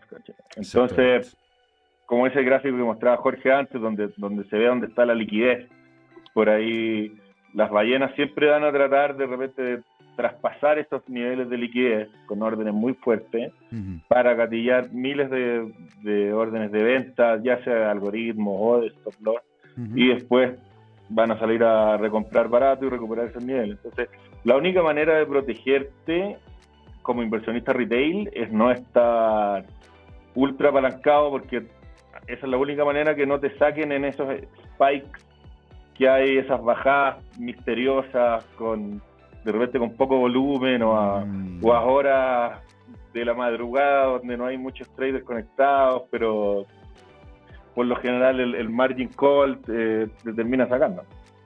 Exactamente. Ahora, aquí, hay, varias preguntas, ¿eh? la verdad que tienes todo, todo, un, todo un, una, unos apóstoles que te vienen aquí, ¿cómo se llama? A decir lo fantástico, ¿no es cierto? que eres? Porque mira, hola Tomás, dice Alexis Cerón. Hola Tomás, ¿qué tal? Entiendo lo, lo, que haces intradía en acciones chilenas. ¿Qué plataforma ocupas para hacer análisis técnico en intradías en acciones chilenas? Y mi otra pregunta es qué acciones chilenas son más volátiles según tu criterio. Y por último, ¿dónde revisas en tiempo real las acciones chilenas? Serían entonces tres preguntas. Serían tres preguntas. ¿Puedes responder eso estamos en, en, en cripto o sea, en definitiva, en definitiva, nosotros comentamos también sobre el SP500, comentamos, ¿no es cierto?, cómo afecta. ¿Por qué? Porque al final las acciones chilenas, los que invierten en acciones chilenas, porque tienen capital ocioso que pueden, ¿no es cierto?, posicionar y invertir. Y si realmente están interesados en eso, pueden revisar no solamente el tema de las acciones, sino también el tema de cripto. Para responder fácilmente, ¿no es cierto?, a, a Alexis Cerón. La primera pregunta sería, vamos por cada una. Eh, ¿Qué plataformas ocupas para hacer análisis técnico intraday de las acciones chilenas? Short and sweet. Eh, yo uso principalmente dos para hacer análisis técnico de, acciones chilenas, principalmente uno más para el intraday, que son Metastock y eh, TradingView. al final creo que TradingView es probablemente mejor porque puede ser gratis, tenéis, si tenéis un solo gráfico, un, par de indicadores, te sirve mucho. Y también está la misma bolsa de comercio de Santiago. En la página te ofrece la alternativa, tiene una, una parte para graficar acciones chilenas con un par de indicadores que no estoy seguro, yo creo que lo saca de TradingView, pero no, mm. No estoy tan seguro, pero eso también está en línea. Buenísimo, eso, eso responde la primera y la última pregunta. ¿Dónde revisas en tiempo real el precio de las acciones chilenas? Y, una cosa, ¿cuáles serían las dos acciones más volátiles según tu criterio de lo que serían acciones chilenas? Mm, a ver, ahí hay un tema difícil porque volatilidad en Chile puede ser una acción small cap que, que varíe de 5% al día, pero por mucho que quieras hacerle trading, no vaya a poder comprar ni vender porque no hay no tiene liquidez. Entonces, a mí me gusta para hacer el, intradía que tiene harta volatilidad, eh, Sokimich, mm. que tiene mucha liquidez y, y, se mueve una locura. De repente hay días que se mueve 5 o 6% al día. Y ahora último, ha estado muy entretenida, sobre todo la semana pasada, y yo espero que esta semana siga un poco tenía cuando ganáis plata, obviamente. Eh, la acción de. si no, si no, no es muy entretenido. Pero, pero ha estado muy volátil, sobre todo la semana pasada y la próxima semana, la acción de Latam Airline. Airlight. Latam. Latam, Latam. Tú dirías ah. que esa, esa podría llegar a ser como algo, algo interesante.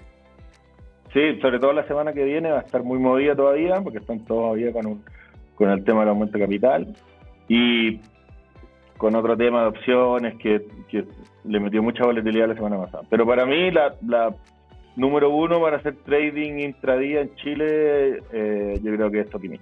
Buenísimo. Y ahora, yo como se llama, quería, quería empezar, ¿no es cierto?, ya a meternos de lleno ¿no es cierto? Ya que te conocimos, hemos resolvido algunas de las dudas, hemos estado conversando con la gente que clama por ti.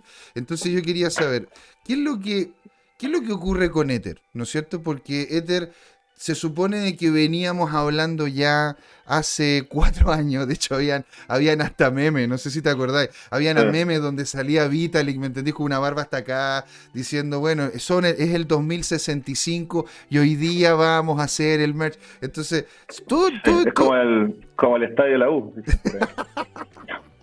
Yo no sé, yo no sé si es de la U acá, pero ponte todo. En, sí es como algo que es como algo que no, que, algo que venía, algo que venía y nunca ocurría, era como casi un coitus interruptus. Entonces, la pregunta sería, esta, esta, esta dinámica, ¿verdad? En donde nosotros sabía que se venía este merge. El merge funcionó y está funcionando sin ningún tipo de problema hasta ahora, técnicamente hablando. ¿Por qué hemos visto de forma consistente que ha ido a la baja el precio del Ether? Si se supone que todo está funcionando. Y, y otra cosa también, ¿hacia dónde ves tú las proyecciones de precio de esta moneda? Yo creo que hay tres factores. Mm. Em, factor número uno, el clásico vende con la noticia. Mm. Que a pesar de que, como tú dices, se venía anticipando hace mucho tiempo, ya hace un mes ya era un poco seguro más o menos qué día se venía y, cuándo. Y el, el Ether igual se pegó un pseudo rally, en su minuto llegó a 1000, 1500 y ahí saltó casi que a los 2000 y bajó un poco, pero se mantuvo un poco yo creo que porque todo el mundo estaba esperando esto, todo el merch. Entonces apenas salió el merch, salieron a, vender y es algo que pasa mucho en los mercados, que es el, famoso sell the news. Mm. Eso, eso yo creo que es primero. Segundo, bueno, el, mercado en general, sobre todo Estados Unidos, el Nasdaq, el S&P, no han acompañado para nada. Mm. Eh, se sigue hablando de, de alce tasa, la inflación sorprendió al alza, entonces puede que ahora suba en 100 puntos la tasa, y eso ha hecho que todas las criptos, a excepción de, unas pocas, estén cayendo. Y eso al final es muy difícil pelear contra el, no sé, contra el mercado en general con algo específico si está todo cayendo. Creo que eso es, yo creo que ese es principalmente uno de los factores más importantes. Y la tercera, que yo creo que es algo que no, no lo esperaba mucha gente, que era que ahora por el, con el cambio de, Proof of Work a, Proof of Stake, eh, puede ser considerado como un, como un security, según la, según la SEC. Y eso le da todo un cambio de, como de concepto a lo que era esta criptomoneda y, y, puede significar, no sé, temas eh, impositivos, otro tipo de temas que, yo creo que la gente no lo tenía presupuestado mm, mm. y que y que lo comentaron como que días o horas después del, del, merch. Yo tampoco me lo había, no tenía idea que, que podría haber cambiado eso y ahora todo el mundo está hablando de eso y eso creo que es una fuerza bajista bastante grande, sobre todo por la incertidumbre que se presenta, porque están todos así como que sin saber un poco qué está pasando, qué va a pasar. Yo creo que ese, ese, es, el, ese es el tema. O sea, hay como un miedo, un miedo inherente del mercado al desconocer qué implica con este cambio. ¿No es cierto? Es como, oye, ahora, ahora, no sé, pues vamos a cambiar, no voy a andar en auto, voy a andar en moto. Y como la primera vez que andas en moto es como andas despacito, no sabes qué hacer, te metís los cambios mal, te das cuenta porque es otro, es como otro vehículo, ¿verdad? Ahora, esta, esta baja que, tú, que, nosotros hemos visto se ha ido como un poco estabilizando. E incluso habían, habían algunos bien apocalípticos, ¿no? Que decían, no, después, de, después del merge o sea, ustedes van a terminar viendo el Ethereum fácilmente en, 600, 500, 400. Y la verdad es que el Ethereum se ha, mantenido bastante bien en esos niveles de precio. Eso, eso, eso, ¿cómo se llama? ¿Tú lo ves como que se está sosteniendo sobre los 1000, 1300, 1400? O, ¿O, se va a sostener en el tiempo y va, va a tender al alza? ¿O es simplemente como la calma antes del desastre? Yo no soy tan apocalíptico como mucha gente, como los amigos ahí de Jorge que ven el, el Bitcoin en 14.000 y cosas así. Pero el capo crypto, no sé cómo se llama, Pero yo creo que está un poco manteniéndose y que puede volver a los, a los mil, que fue un poco la caída anterior. Yo, yo creo que está moviéndose todas las criptos muy correlacionadas con el, con el mercado americano y con, con el S&P, con el tema de las tasas, y siguen siguiendo las tasas, las criptomonedas van a seguir sufriendo. Eh, no las veo llegando a cero, ni, no sé, 400, ojalá que no, y no creo. Yo creo que 1000 puede ser un valor que podamos ver de nuevo, porque ya lo vimos hace un par de meses y que yo, yo creo que el, el S&P puede volver también a los mínimos de, de junio, que fue un poco el, el mínimo que hemos visto antes, sobre todo si no sé si la inflación no se mueve y siguen subiendo las tasas en Estados Unidos.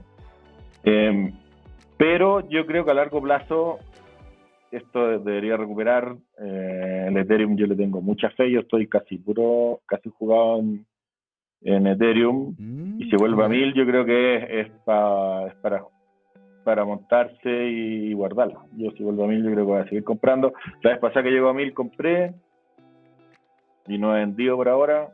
Vendí unas pocas como a 1500, creo, porque necesitaba vender, porque si no, no las hubiera vendido. Mm. Pero me, no, yo estoy muy positivo en el mercado. Yo creo que, sobre todo ahora con el tema del, proof of stake, mejora muchísimas cosas, como el gas y ese tipo de, problemas que se le veían al, al, Ether. Pero yo no veo por qué no debería esto seguir subiendo en el mediano o largo plazo.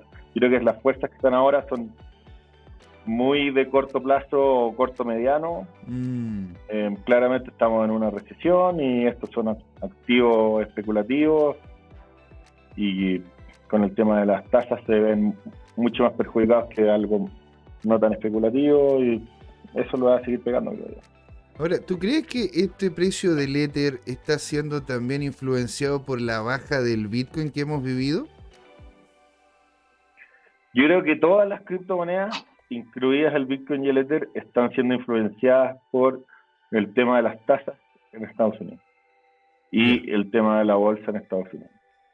No, obviamente que siempre el Bitcoin va a ser como el, no sé, como el Standard Poor's de las acciones gringas, por así decirlo, y un poco las criptos siguen lo que lo que hace el, Bitcoin, pero yo no lo veo como que el Ether caiga porque cae el Bitcoin, sino que yo veo que el Ether cae por los otros factores que te dije y el Bitcoin cae por los por el tema de las tasas y por el tema de la bolsa americana. Mm, entiendo. ¿Jorge?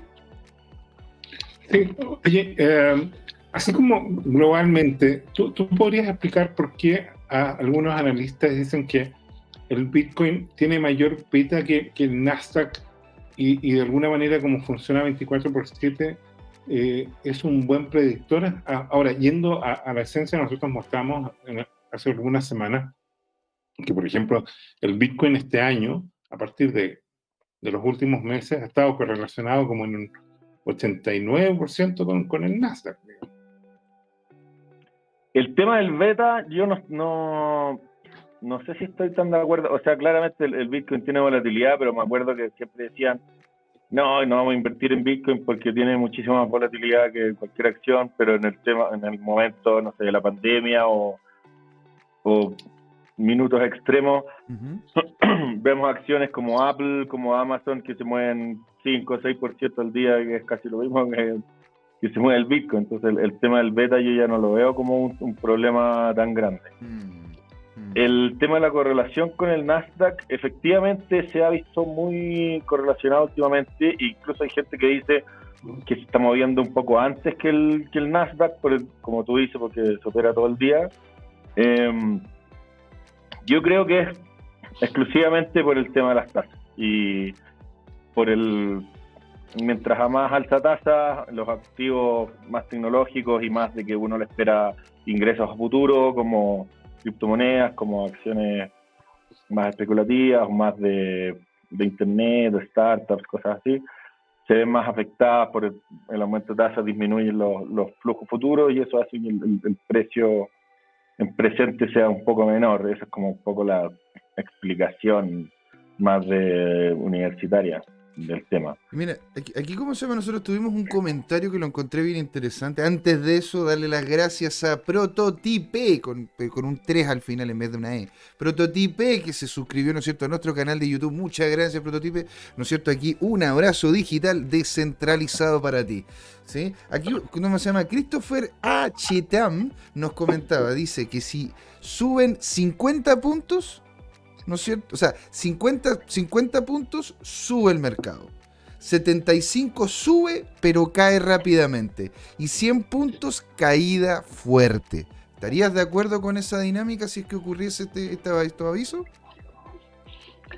Lo leí cuando lo puso hace un rato. Em, yo creo que estoy de acuerdo con lo del tema de los 50 puntos, pero va a depender mucho del, del mensaje un poco de lo, de lo que digan. Bueno, claramente el, el, mercado, si, si, la suben 50 va a subir instantáneo y probablemente si la suben 100 va a bajar. Si la suben 75, un poco lo que está esperado el mercado, no sé si vaya a subir y bajar o bajar y subir, eso va a depender de cómo se levanten los inversores en ese día. Hay días que las noticias malas hacen que suba y otros días que la misma noticia mala hace que baje el mercado. Entonces, mm. depende un poco del, del ánimo del mismo día. No, no me atrevería a apostar eso. Sí creo que los movimientos más extremos van a generar ventas y compras en el, minuto, obviamente, pero va a depender mucho después del un poco más de largo plazo, porque eso, es el movimiento en el, en el día, ¿no? El movimiento un poquito más de, de mediano plazo va a depender mucho de la del mensaje que diga la FED de por qué hicieron el alza de 100 o por qué hicieron el alza de 75.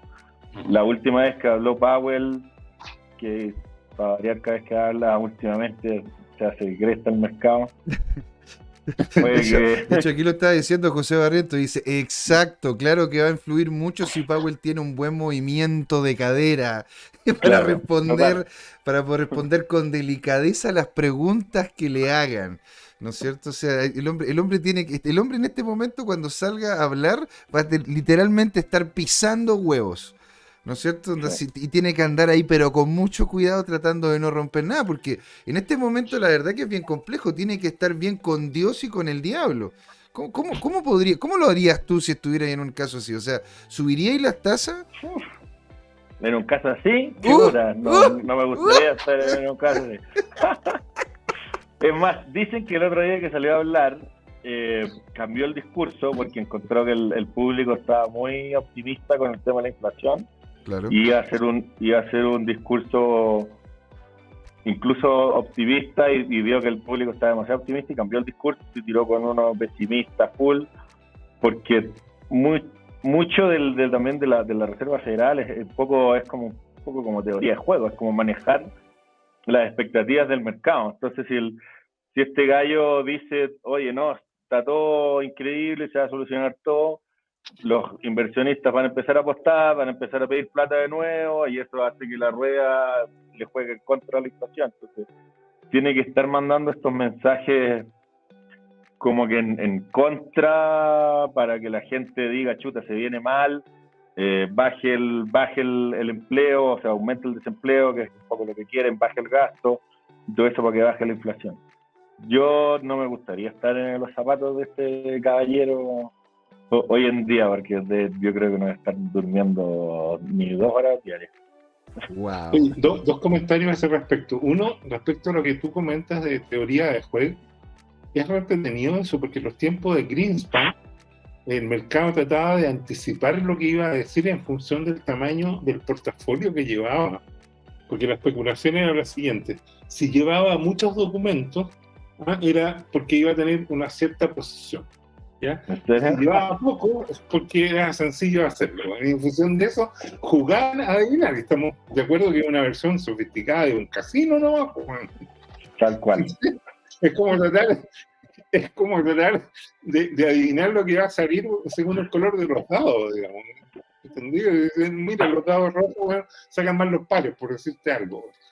Y, y, y eso es, el comentario, digamos, si tú quieres, livianito. Y el segundo comentario que te quería hacer es respecto a, a, aquí muchas de las inversiones dependen, como dijimos, de la inflación y a su vez de las medidas de la, de la Fed, que son principalmente, no es la única, eh, fijar la tasa de interés, que, es mm. una forma de ponerle precio al, dinero, digamos.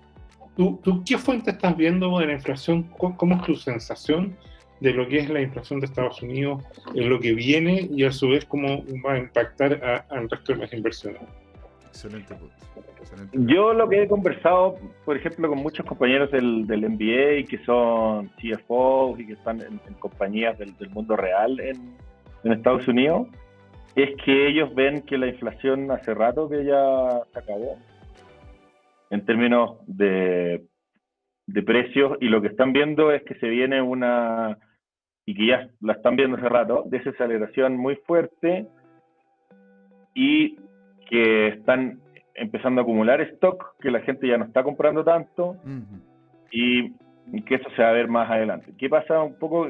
Que, la Fed siempre va con un poco de rezago, encuentro con los datos, y también tiene datos que mis amigos no tienen, que es la, no sé, pues, el precio de la energía en el mundo y cosas así, que no tienen cómo saber, el tema Rusia, etcétera. Entonces, yo siento, yo, yo, yo siento que la inflación hace rato ya que está más controlada.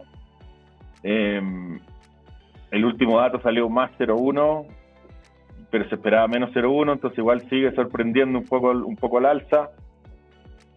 Pero yo siento que ya está un poco controlada en ese tema. Em, la Fed tiene que seguir diciendo, yo creo, que, que hay inflación para que se frene el gasto y para que y con eso poder bajar las tasas. Si no se frena el gasto, no, va, no la inflación no va a bajar y no, no va a poder bajar las tasas nunca. Entonces, yo creo que a seguir siendo las tasas y eso no sé si me, me desvié un poco de, tu pregunta. No, no, es directamente lo, de mi pregunta, absolutamente. Eh, de, de, hecho, todos usamos como de alguna manera proxies para para, para, reafirmar, digamos, lo, lo, que es la tendencia general. Mm. Efectivamente, en Estados Unidos, por ejemplo, la, la, venta de autos usados, que es un buen predictor de, mm. de inflación, ya ha caído más de un 12% eh, el último mes. Entonces ahí, ahí tú ves que, o sea, y, y, los autos usados estuvieron carísimos, o sea, un auto que tú compraste hace dos, tres años en 20 mil dólares, tengo una colega que fue a hacer un doctorado ahora a Estados Unidos, se fue hace como seis meses y le terminó costando más de 30 mil dólares. Y es porque no había autos, No, no hay autos. No, lo mismo. Pues, las cadenas están interrumpidas y, y ¿cómo se llama? Y, y, no hay nueva producción porque falta de todo, faltan semiconductores, eh, hay muchas, y no pueden entregar un... Y, y eso valorizó a un nivel increíble los autos usados. Claro, y también está muy fuerte el tema de lo que era el, los fletes navieros y la congestión en los barcos, y eso ya se ha ido solucionando también. Los fletes han caído muy fuerte estos últimos meses. Entonces, yo siento que por ese lado ya las, presiones no, no, están tan, tan fuertes en el tema de la inflación, pero lo que he escuchado de gente que sabe y que hacen, no sé, en YouTube, en, en noticias, en Twitter, es que efectivamente el, el gasto todavía no, por lo general, no se frena fuertemente y que para eso necesitan aumentar el desempleo y que hoy en día el desempleo sigue muy bajo en Estados Unidos y mientras eso no baje, no... Yo, yo tengo la impresión de que el desempleo va a costar bajar en Estados Unidos porque hay, hay una directriz de, de, más alto nivel que está operando y es que Estados Unidos había invertido muchas fábricas en China y en Asia en general y, y esas inversiones producto de la disrupción de la cadena logística más la geopolítica, más toda esta estrategia que está viendo, mm. hace que la globalización esté bastante frenada y muchas naciones yo creo que están reimportando sus fábricas. Eh, eh, entonces eso va, a generar mucho más empleo en Estados Unidos y, más desempleo en el resto del mundo y a su vez va a frenar la economía, el crecimiento de la economía overseas, digamos, o, eh, en el extranjero. Puede ser. Mira, mira, y yo, ¿cómo se llama? Le quería decir que Don Luchito González nos dice: buenísima entrevista a nivel mundial. Saludos, Tomás, un grande. ¿Verdad? Entonces, eh, ¿cómo se llama? Yerko dice: Powell tiene todas las ganas de bailar a lo Elvis Presley ¿verdad? Porque hay que, hay que matar a los stop loss, igual como sucedió la semana pasada en el exchange de Buda. Señoras y señores, queremos que nos hablen.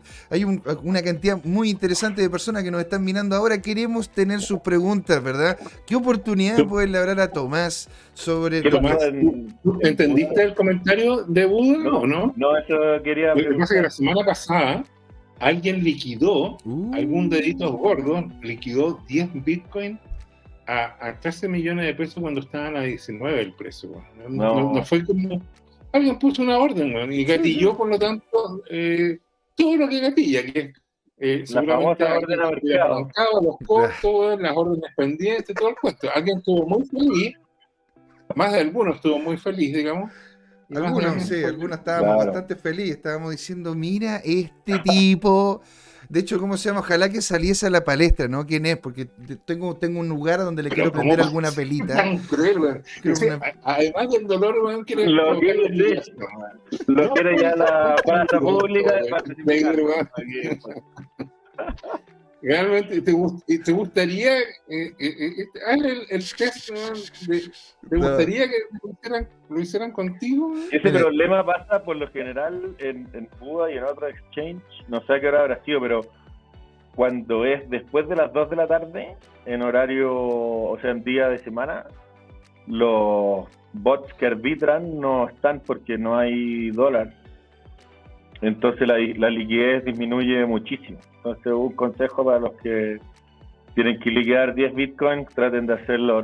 Primero que nada, no poner una orden a mercado mm. y hacerlo en horario de, no sé, oficina normal, porque ahí va, van a ver por lo menos algún bot arbitrador que lo va, le va a entregar liquidez.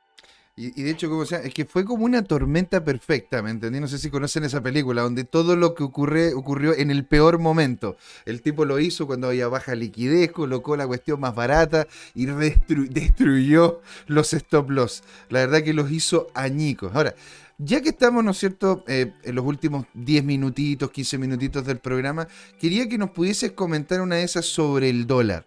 Hemos estado hablando, ¿no es cierto?, sobre lo que ha sido el ámbito accionario, la inflación, hemos hablado de Ether, de Bitcoin, ¿no es cierto? Ahora, quisiera, quisiera que nos comentar, porque en realidad también afecta mucho, ¿verdad? Muchos de, muchos de nosotros compramos estos activos en relación al dólar.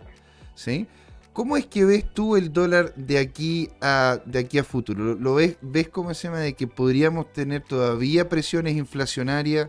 O, ya se estarían bajando esas presiones inflacionarias como lo que vimos en la primera parte del programa con el gráfico que nos mostró Jorge de arroba tu CryptoTime?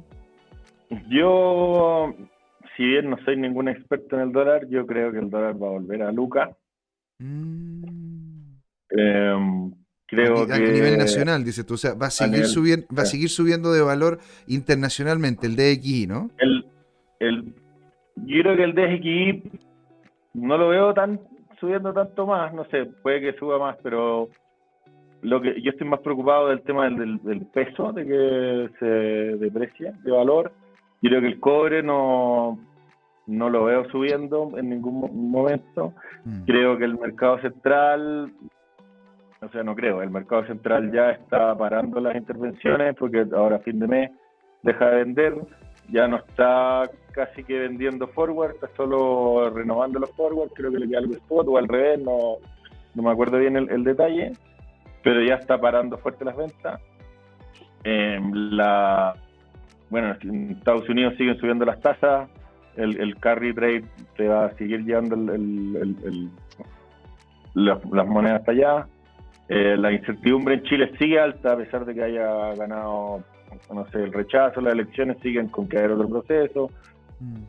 Eh, yo no estoy muy positivo. Yo creo que el dólar va, va a tender a seguir subiendo mientras haya incertidumbre en Chile y mientras haya, no sé, recesión mundial.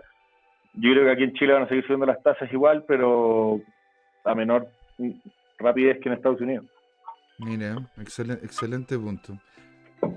Dice, Don Sebastián Albornoz, muchas gracias por estar ahí, gracias por tu pregunta. Dice, hola Tomás, cuando compras cripto, ¿las holdeas o haces trading de corto plazo? me imagino corto plazo hablará de day trading, ¿no es cierto? Como, como trading dentro del mismo día o con una de esas sería swing, ¿no es cierto? A mediano plazo. Claro. ¿En, ¿En qué forma las operas y qué plataforma ocupas? Yo ya casi no hago trading de cripto. Antiguamente estuve muy, muy metido. Eh, sobre todo cuando subía me creía seco. Y después cuando, cuando, bajó todo y, seguí tradeando y me di cuenta que era pésimo. Así que llegó un minuto que dije ya, sabéis que voy a seleccionar una cartera, las voy a dejar. Y, y de ahí de repente hago reportfolio, pero por lo general no, no hago tanto trading. Eh, ¿Qué uso? Yo uso, me gusta Crypto Market en Chile. Y con eso envío las criptos a Binance y, para hacer trading en Binance. Antiguamente usaba Bitfinex, pero tenían mucho menos monedas y menos... Me, me gusta mucho la plataforma Bitfinex, pero tenía mucho menos alternativas que Binance. Y Binance tenéis los futuros, tenéis millones de criptos y si uno es chileno es, muy fácil de usar. Eh, a diferencia de si, por ejemplo, en Estados Unidos tú no te podías meter a Binance, yo me tenía que meter por un VPN porque estaba bloqueado. Todos mis amigos gringos, nadie tenía Binance, como que usaban usaban KuCoin, que eso era lo que te dejaban usar. Pero si, si tú eres chileno y si querías hacer trading, yo recomiendo Binance. Yo creo que no, no hay opción de usar otra cosa, a no ser que te gusten un poco más las más descentralizadas y pero yo creo que Binance es la mejor plataforma, funciona bien. No sé, ¿qué, qué opinan ustedes? Ustedes son los más avesados acá o sea, la verdad que yo, yo la verdad que me sería más fácil decir en qué exchange no tengo cuenta. yo creo que sería mucho más fácil decir que en qué no tengo cuenta de lo que tengo cuenta, porque si no aquí nos pasaríamos los últimos 15 minutos describiendo las la cuestiones. Entonces, como siempre exageras un poco. O sea, es que de hecho yo tengo, yo tengo el hobby de ir probando diferentes exchanges. ¿Te das cuenta? O sea, prefiero. prefiero... yo que te voy a tener unos 30, 40 exchanges. Fácil. Ya, tú, tú tenías unos 30 o 40 exchanges. O sea, imagínate, yo, yo llegué a tener cuenta acá en Chile, que llegué a tener cuenta en Yaikui, ya también hice, ¿cómo se hice movimientos en local Bitcoin. Yo tengo las cuentas en Buda, Orión, Crypto Market. También estuve haciendo, estuve haciendo, ¿cómo se llama? Mi peregrinaje por todas las, por todos los exchanges argentinos para poder encontrar, ¿no es cierto?, el que mejor me funcionaba. Hasta ahora el que mejor me funciona es Satoshi Tango, ¿verdad? También hice lo mismo por los exchanges brasileños en caso de poder ver opciones de, de arbitraje. Así que la verdad que a mí me sería más fácil decir en cuáles no estoy que en cuáles realmente estoy. ¿Sí? Yo mis primeros bitcoins fueron en, en Ah, pero qué Ahora, y, y, quiero, quiero, ¿cómo se llama? Continuar con la pregunta que te habían hecho. Entonces, ya que no haces, ¿no es cierto?, trading como tal, tú lo que haces, en definitiva, tu postura referente a la compra y venta de criptomonedas es yo compro estas cripto y las mantengo, yo holdeo cripto. ¿Tú estarías más dentro de esa dinámica? Yo cometí una decisión que, en su minuto fue muy buena y ahora ha sido muy mala, que fue meterme full en NFT. Mm, no entiendo. Entonces vendí la mayoría de mis monedas, cambié todas a Ether y, me fui full en NFT y estuve harto tiempo, sigo muy activo en NFT. Y ahí al principio estuve tradeando y ahora ya estoy un poco más holdeando las que no han caído 80%. Eh, el resto tengo Ether, eh, Cold Storage, que tampoco es mucho, y esperando ahora para comprar y holdear. Yo creo que tratar de comprar a 1000, quizás vender a 1500, 2000, algunas que sean una posición más especulativa, pero la mayoría es más hold. Mira, eh, y podríamos comentar más o menos, así a grandes rasgos, lo que fue tu experiencia con el tema de los NFT, porque no hay mejor experiencia que el que justamente estuvo metido ahí, vivió la alza, la euforia, y después, ¿no es cierto?, la, la, caída en donde algunos de los competidores ¿verdad? Siguen ahí presentes, vivitos y coleando. ¿Te das cuenta? O sea, no es que, no es que todo, porque eso también es una cosa que dicen todos los NFT son todos una burbuja. No, no necesariamente. Hay algunos que realmente encontraron un nicho en el cual se pueden ir desarrollando. ¿Cómo fue, cómo fue tu experiencia, Tomás, con el tema de los NFT? A ver, yo entré un poco en cuando estaba empezando el boom en marzo del año pasado. Lamentablemente no entré en, los board apes ni, ni eso, entré como un poco después pero agarré varias alzas importantes de NFTs que uno compraba, no sé, minteaba, que era como el IPO, por así decirlo, del NFT, o el ICO en, en, cripto. Entonces tú minteabas ya 0.1 ETH y yo terminé vendiendo en 5 ETH eh, algunas y entre medio te daban acceso a mintear eh, otro tipo de NFTs y mm, eso los, mm. pones en staking y generáis una moneda y la moneda se transaba y generáis un, un ingreso por el lado. No, fue bien interesante. Eh, hoy en día hay, algunos proyectos que han, que han sobrevivido que son los que han hecho cosas más originales, un poco así, y, y las comunidades más importantes también. La comunidad en todo el tema de NFT es muy muy importante y eso ha mantenido el precio de varias y algunas que hayan generando cosas distintas. No sé, como el Board Ape, que después sacó el metaverso, después sacó la moneda, como que siempre hayan sorprendiendo cosas. Mm. Se acabó un poco eso, yo me acuerdo que uno minteaba una cosa y casi seguro podía sacar dos por, tres por, cuatro por en el mismo día. Y si, si estaba en algún proyecto que, que tenía algo de hype, eso ya no existe, ahora es muy raro que algún proyecto sea sold out, a no ser que sea gratis. y, después que sea sold out, que, siga subiendo. O sea, que tú podáis flipear por... Flipear es como comprar y vender al tiro y ganar, hacerte la pasada. Claro. Eso ya no, ya no está pasando. Eso pasó por un rato. Ahora estamos en un bear market eterno en NFTs, donde los volúmenes se han caído muy fuerte.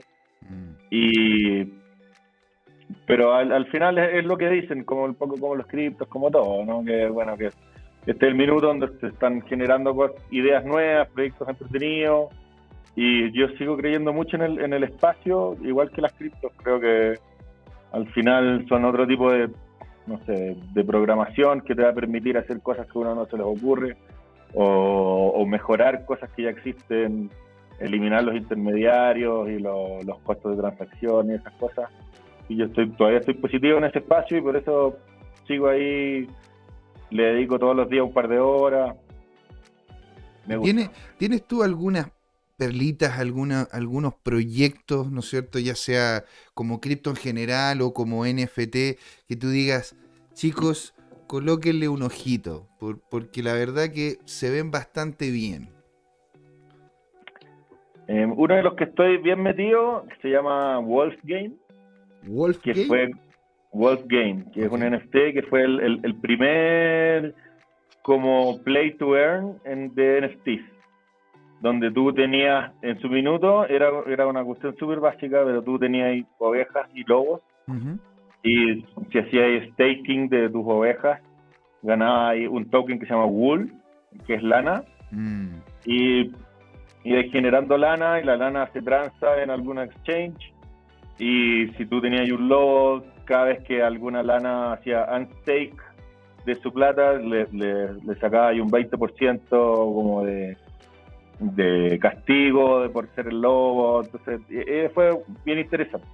Bueno, esos gallos siguieron desarrollando y profundizando y ahora están con hay eh, granjeros, hay, hay sitios, hay eh, el, el, token se sigue haciendo y han hecho dos minijuegos en que son antes del juego grande y la comunidad es super power y el token ha estado más o menos dentro de estable y los precios de los NFT han estado bastante estables. Eso me, gusta mucho. Em, las otras que me gustan creo que son los, bueno, los antes mencionados, los Board Ape, yo creo que ya es una compañía de marketing gigante y van a seguir sorprendiendo con cosas. Lo último que hicieron fue una alianza con, con Snoop Dogg y Eminem, donde sacaron una canción que ahora fue la tocaron los MTV, hicieron su propio metaverso, o sea, esos gallos ya Ya está en otro nivel ya. están en otro nivel, sí, claramente Sí. van a seguir haciendo. Ahora, yo aquí tengo una última pregunta, ¿no es cierto?, de los Luchito González. Mirando el pr- la- hacia el próximo ciclo, ¿a qué precio llegaría el BTC? ¿Tu Demon? ¿Ese Luchito? Ah, no sé, pues señora, ahí- ahí como- esa es la pregunta, ¿no es cierto? Si hay- esto sin ser ningún tipo de asesoría financiera, claramente, ¿no es cierto? Nuestro abogado. Yo le recomendaría a, Lu- a Luchito no seguir invirtiendo en Bitcoin Cash, eso es lo, lo primero. ¡Oh! Que ¡Boom! ¡Lucho! ¡Boom! Yo también te lo dije. Pero bueno, ya no importa. ya, ya, ya, ya. Y ya, Ya, ya. perdón, perdón. Eh, yo creo que 40 lucas debería llegar sí o sí y de ahí, no sé, yo, yo pensé que iba a llegar a 100 lucas en el 100 mil dólares, ciclo pasado. 40 mil dólares y 100 mil dólares. ¿Sí, claro? 100 mil dólares, yo pensé que iba a llegar a 100 mil dólares el ciclo pasado, claramente no llegó, llegó a cuánto, 60 mil, 65 mil, creo que fue el 65 máximo. No, de hecho, casi 70 en algunos exchange, casi 70 mil. Claro, los coreanos han llegado a 80 mil. Oye, ese sería, ese sería un excelente tópico para el próximo programa que te invitemos a hablar, ¿no es cierto?, de, la, de, de las cochinadas que están haciendo algunos coreanos, macho. Así que, Oye, pero claro, siguiendo en serio, eh, Karim te pregunta acá, en todo tipo de activos, ¿cómo manejas el riesgo? Stop loss y, y también en qué parte tomas utilidades. mm, ¿Cómo es tu estrategia? Esa- de- Esa es buena decisión, o sea, buena pregunta. En, las cripto depende un poco. En las más especulativas, lo que hacía, sobre todo las meme, meme coins y cosas así, que me metí en su minuto, que tú de repente hacéis dos por, ahí vender el, la, vender la- lo que habéis metido y, seguir con el resto gratis, por así decirlo. En el resto de las criptos creo que hay que tener un stop loss, depende de tu, horizonte de inversión. Yo hoy día no tengo stop loss en las criptos que tengo, en Ethereum y esas cosas, porque al, al final en, en mi mente las tengo como que si valieran cero y las tengo ahí una ficha que yo espero que en algún minuto valgan, no sé, 10.000, 20.000 el Ether y ahí, ahí decidiré, pero no tengo stop loss. Sí, sí, cuando hay para hacer trading, creo que sí hay que tener stop loss claro y, y- y depende un poco del, del nivel de riesgo de cada persona. En, la- en las criptos, de repente tú ponís un stop loss de 5% pensando que, que es amplio y, y- y te lo te lo saca a los dos minutos. eh, eh, Tal cual. Y a, los, y a los cuatro minutos está 10% arriba. Entonces es, es complicado el tema stop loss automático en, en las cripto. Creo que hay que dejarles espacio porque son muy volátiles, pero si y dejarlas si respirar, dejen que sí, respiren, respirar. ¿no es cierto? Porque si Pero ahora, si es plata que te, que te importa, no meterle palanca, ya, eso es importante. a no ser que estés haciendo un trading muy de corto plazo. Yo, yo he visto gallos, yo creo que lo invitaron acá, no sé, pues, al, al- al Felipe Tuteler, bueno, el mismo Luchito, que son traders que le meten de repente palanca, pero a corto plazo, pero con stop loss clarísimo, y que lo están monitoreando. El tema de esto, el del Bitcoin y cualquier cripto, es que tú compráis y vais al baño y volvís y vais menos 20. Entonces, Me ha pasado, me ha pasado. Y lo que, y lo que hago es que me doy vuelta y voy al baño de nuevo. Y ahí, ahí buenos días. Y, y ahí, ¿cómo se llama? Se me olvida un poco y después vuelvo y veo huevos menos 40. Y digo, ah, me tendría que haber quedado acá. Tal cual, es un, Oiga. peli- es un peligro. Señores, yo la verdad que estoy muy, muy agradecido, ¿no es cierto?, de esta conversación. La verdad que ha sido a nivel mundial. Esta conversación buenísima. Seguro, Tomás, te vamos a volver a invitar, ¿no es cierto? Pero Feliz. más que, más que nada, no- para, no, para no abusar de tu tiempo y dejarte también en libertad para que disfrutes el 18 como corresponde, ¿verdad? Y por eso también doble agradecimiento por estar acá. Yo quería entregarte, ¿no es cierto?, unos últimos minutos, algo que quieras comentar, ¿no es cierto?, unas últimas palabras y vamos ya haciendo el cierre de este programa. Eh, así como últimas palabras, no, no vengo a vender, vengo a regalar, no tengo, pero... o sea, digo yo, si es, que si que tienes alguna red social, en caso de que quieras ser encontrado, unas últimas palabras para la gente que nos está escuchando. En Twitter, en Instagram, en LinkedIn, Facebook soy arroba te claro, te claro, así que el que me quiera seguir, feliz. Y trato de contestar la mayoría de las preguntas que me hacen y ayudar en lo que sea. Y agradecido la invitación y estamos aprendiendo aquí de los, de los gurúes de José y Jorge, que yo creo que saben harto más que yo en, en, tema cripto, así que te agradece la invitación. No, pues lo vamos a invitar de nuevo, pues señor, qué alegría. Don Jorge, unas últimas palabrillas y vamos haciendo el cierre del programa. Bueno, agradecer, Tomás, la verdad es que ha sido muy ameno aprender contigo de, de todos los mercados en general y de cripto en particular. Y, bueno, decir que, que, son temas fascinantes. Hoy día quiero agradecer a, quienes se suscribieron mientras estábamos con el programa, porque en arroba tu Time hemos colocado material muy instructivo. Es curioso, no, no, comenté un par de tweets que están ahí disponibles.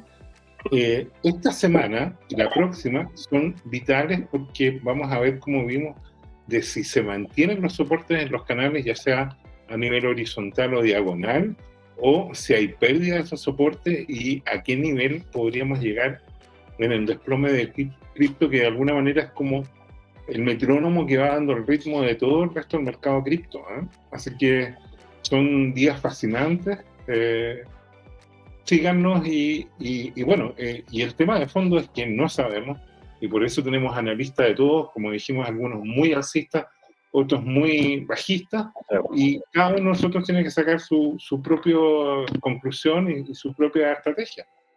Libertad completa. Señores, acá José Miguel dándole la gracia a toda la gente que la verdad que estuvo con nosotros. Estuvo on fire el, el chat. Ahí José Barrientos, ¿no es cierto? Nos está hablando, nos dice, qué entrevista buenísima.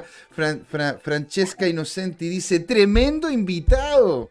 Y Magdalena, claro, Magdalena, claro, dice. Ah, ese no, fue Francesca, fue Magdalena, claro. Perdón, perdón. Magdalena es el de la familia, ¿no? Así que, tremendo invitado, te claro, dice, ¿no es cierto? Estuvo también don Luchito González comentando, don José Barriento, estuvo Goro 2030, nuestro amigo, ¿no es cierto? Mariano, el don Yerko, estuvo también nosotros, estuvo eh, No For Be Me Please. Eh, también está, estuvo, estuvo Isabel, RXX2, Jimmy Pastilla, Jerko estuvo también Crim Jardín Krams. Eh, y muchísimos, muchísimos. Martín MG, eh, estuvo.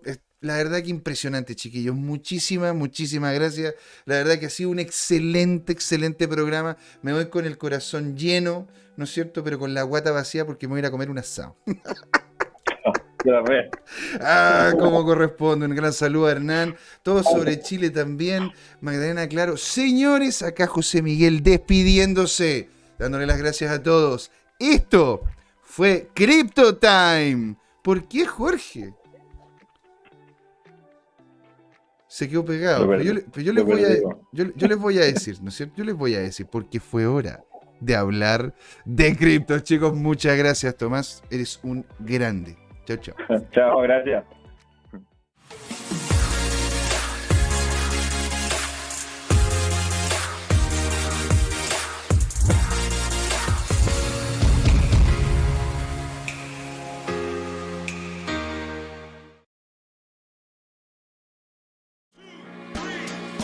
¿Has invertido en criptomonedas y te ha ido mal en esta bajada? ¿Tienes criptoactivos y no sabes qué hacer con ellos? Entonces sintoniza este domingo y todos los domingos a las 19 horas por YouTube en el canal Crypto Time este nuevo programa, Crypto Trading Time. Hola amigas y amigos, antes de irnos les queríamos recordar que esta comunidad Crypto Time la hacemos todos. Así que siempre invitados a nuestros canales de difusión en Twitch, Twitter, YouTube, LinkedIn y Facebook. Búsquennos como CryptoTime, con I latina, así, latinos como nosotros. Los esperamos para intercambiar información, hacer nuevos amigos y conexiones en este hermoso mundo del blockchain y las tecnologías descentralizadas. Los invitamos a suscribirse para recibir información sobre nuevos episodios y les mandamos un gran saludo de acá, Jorge Gatica y José Miguel. Nos vemos.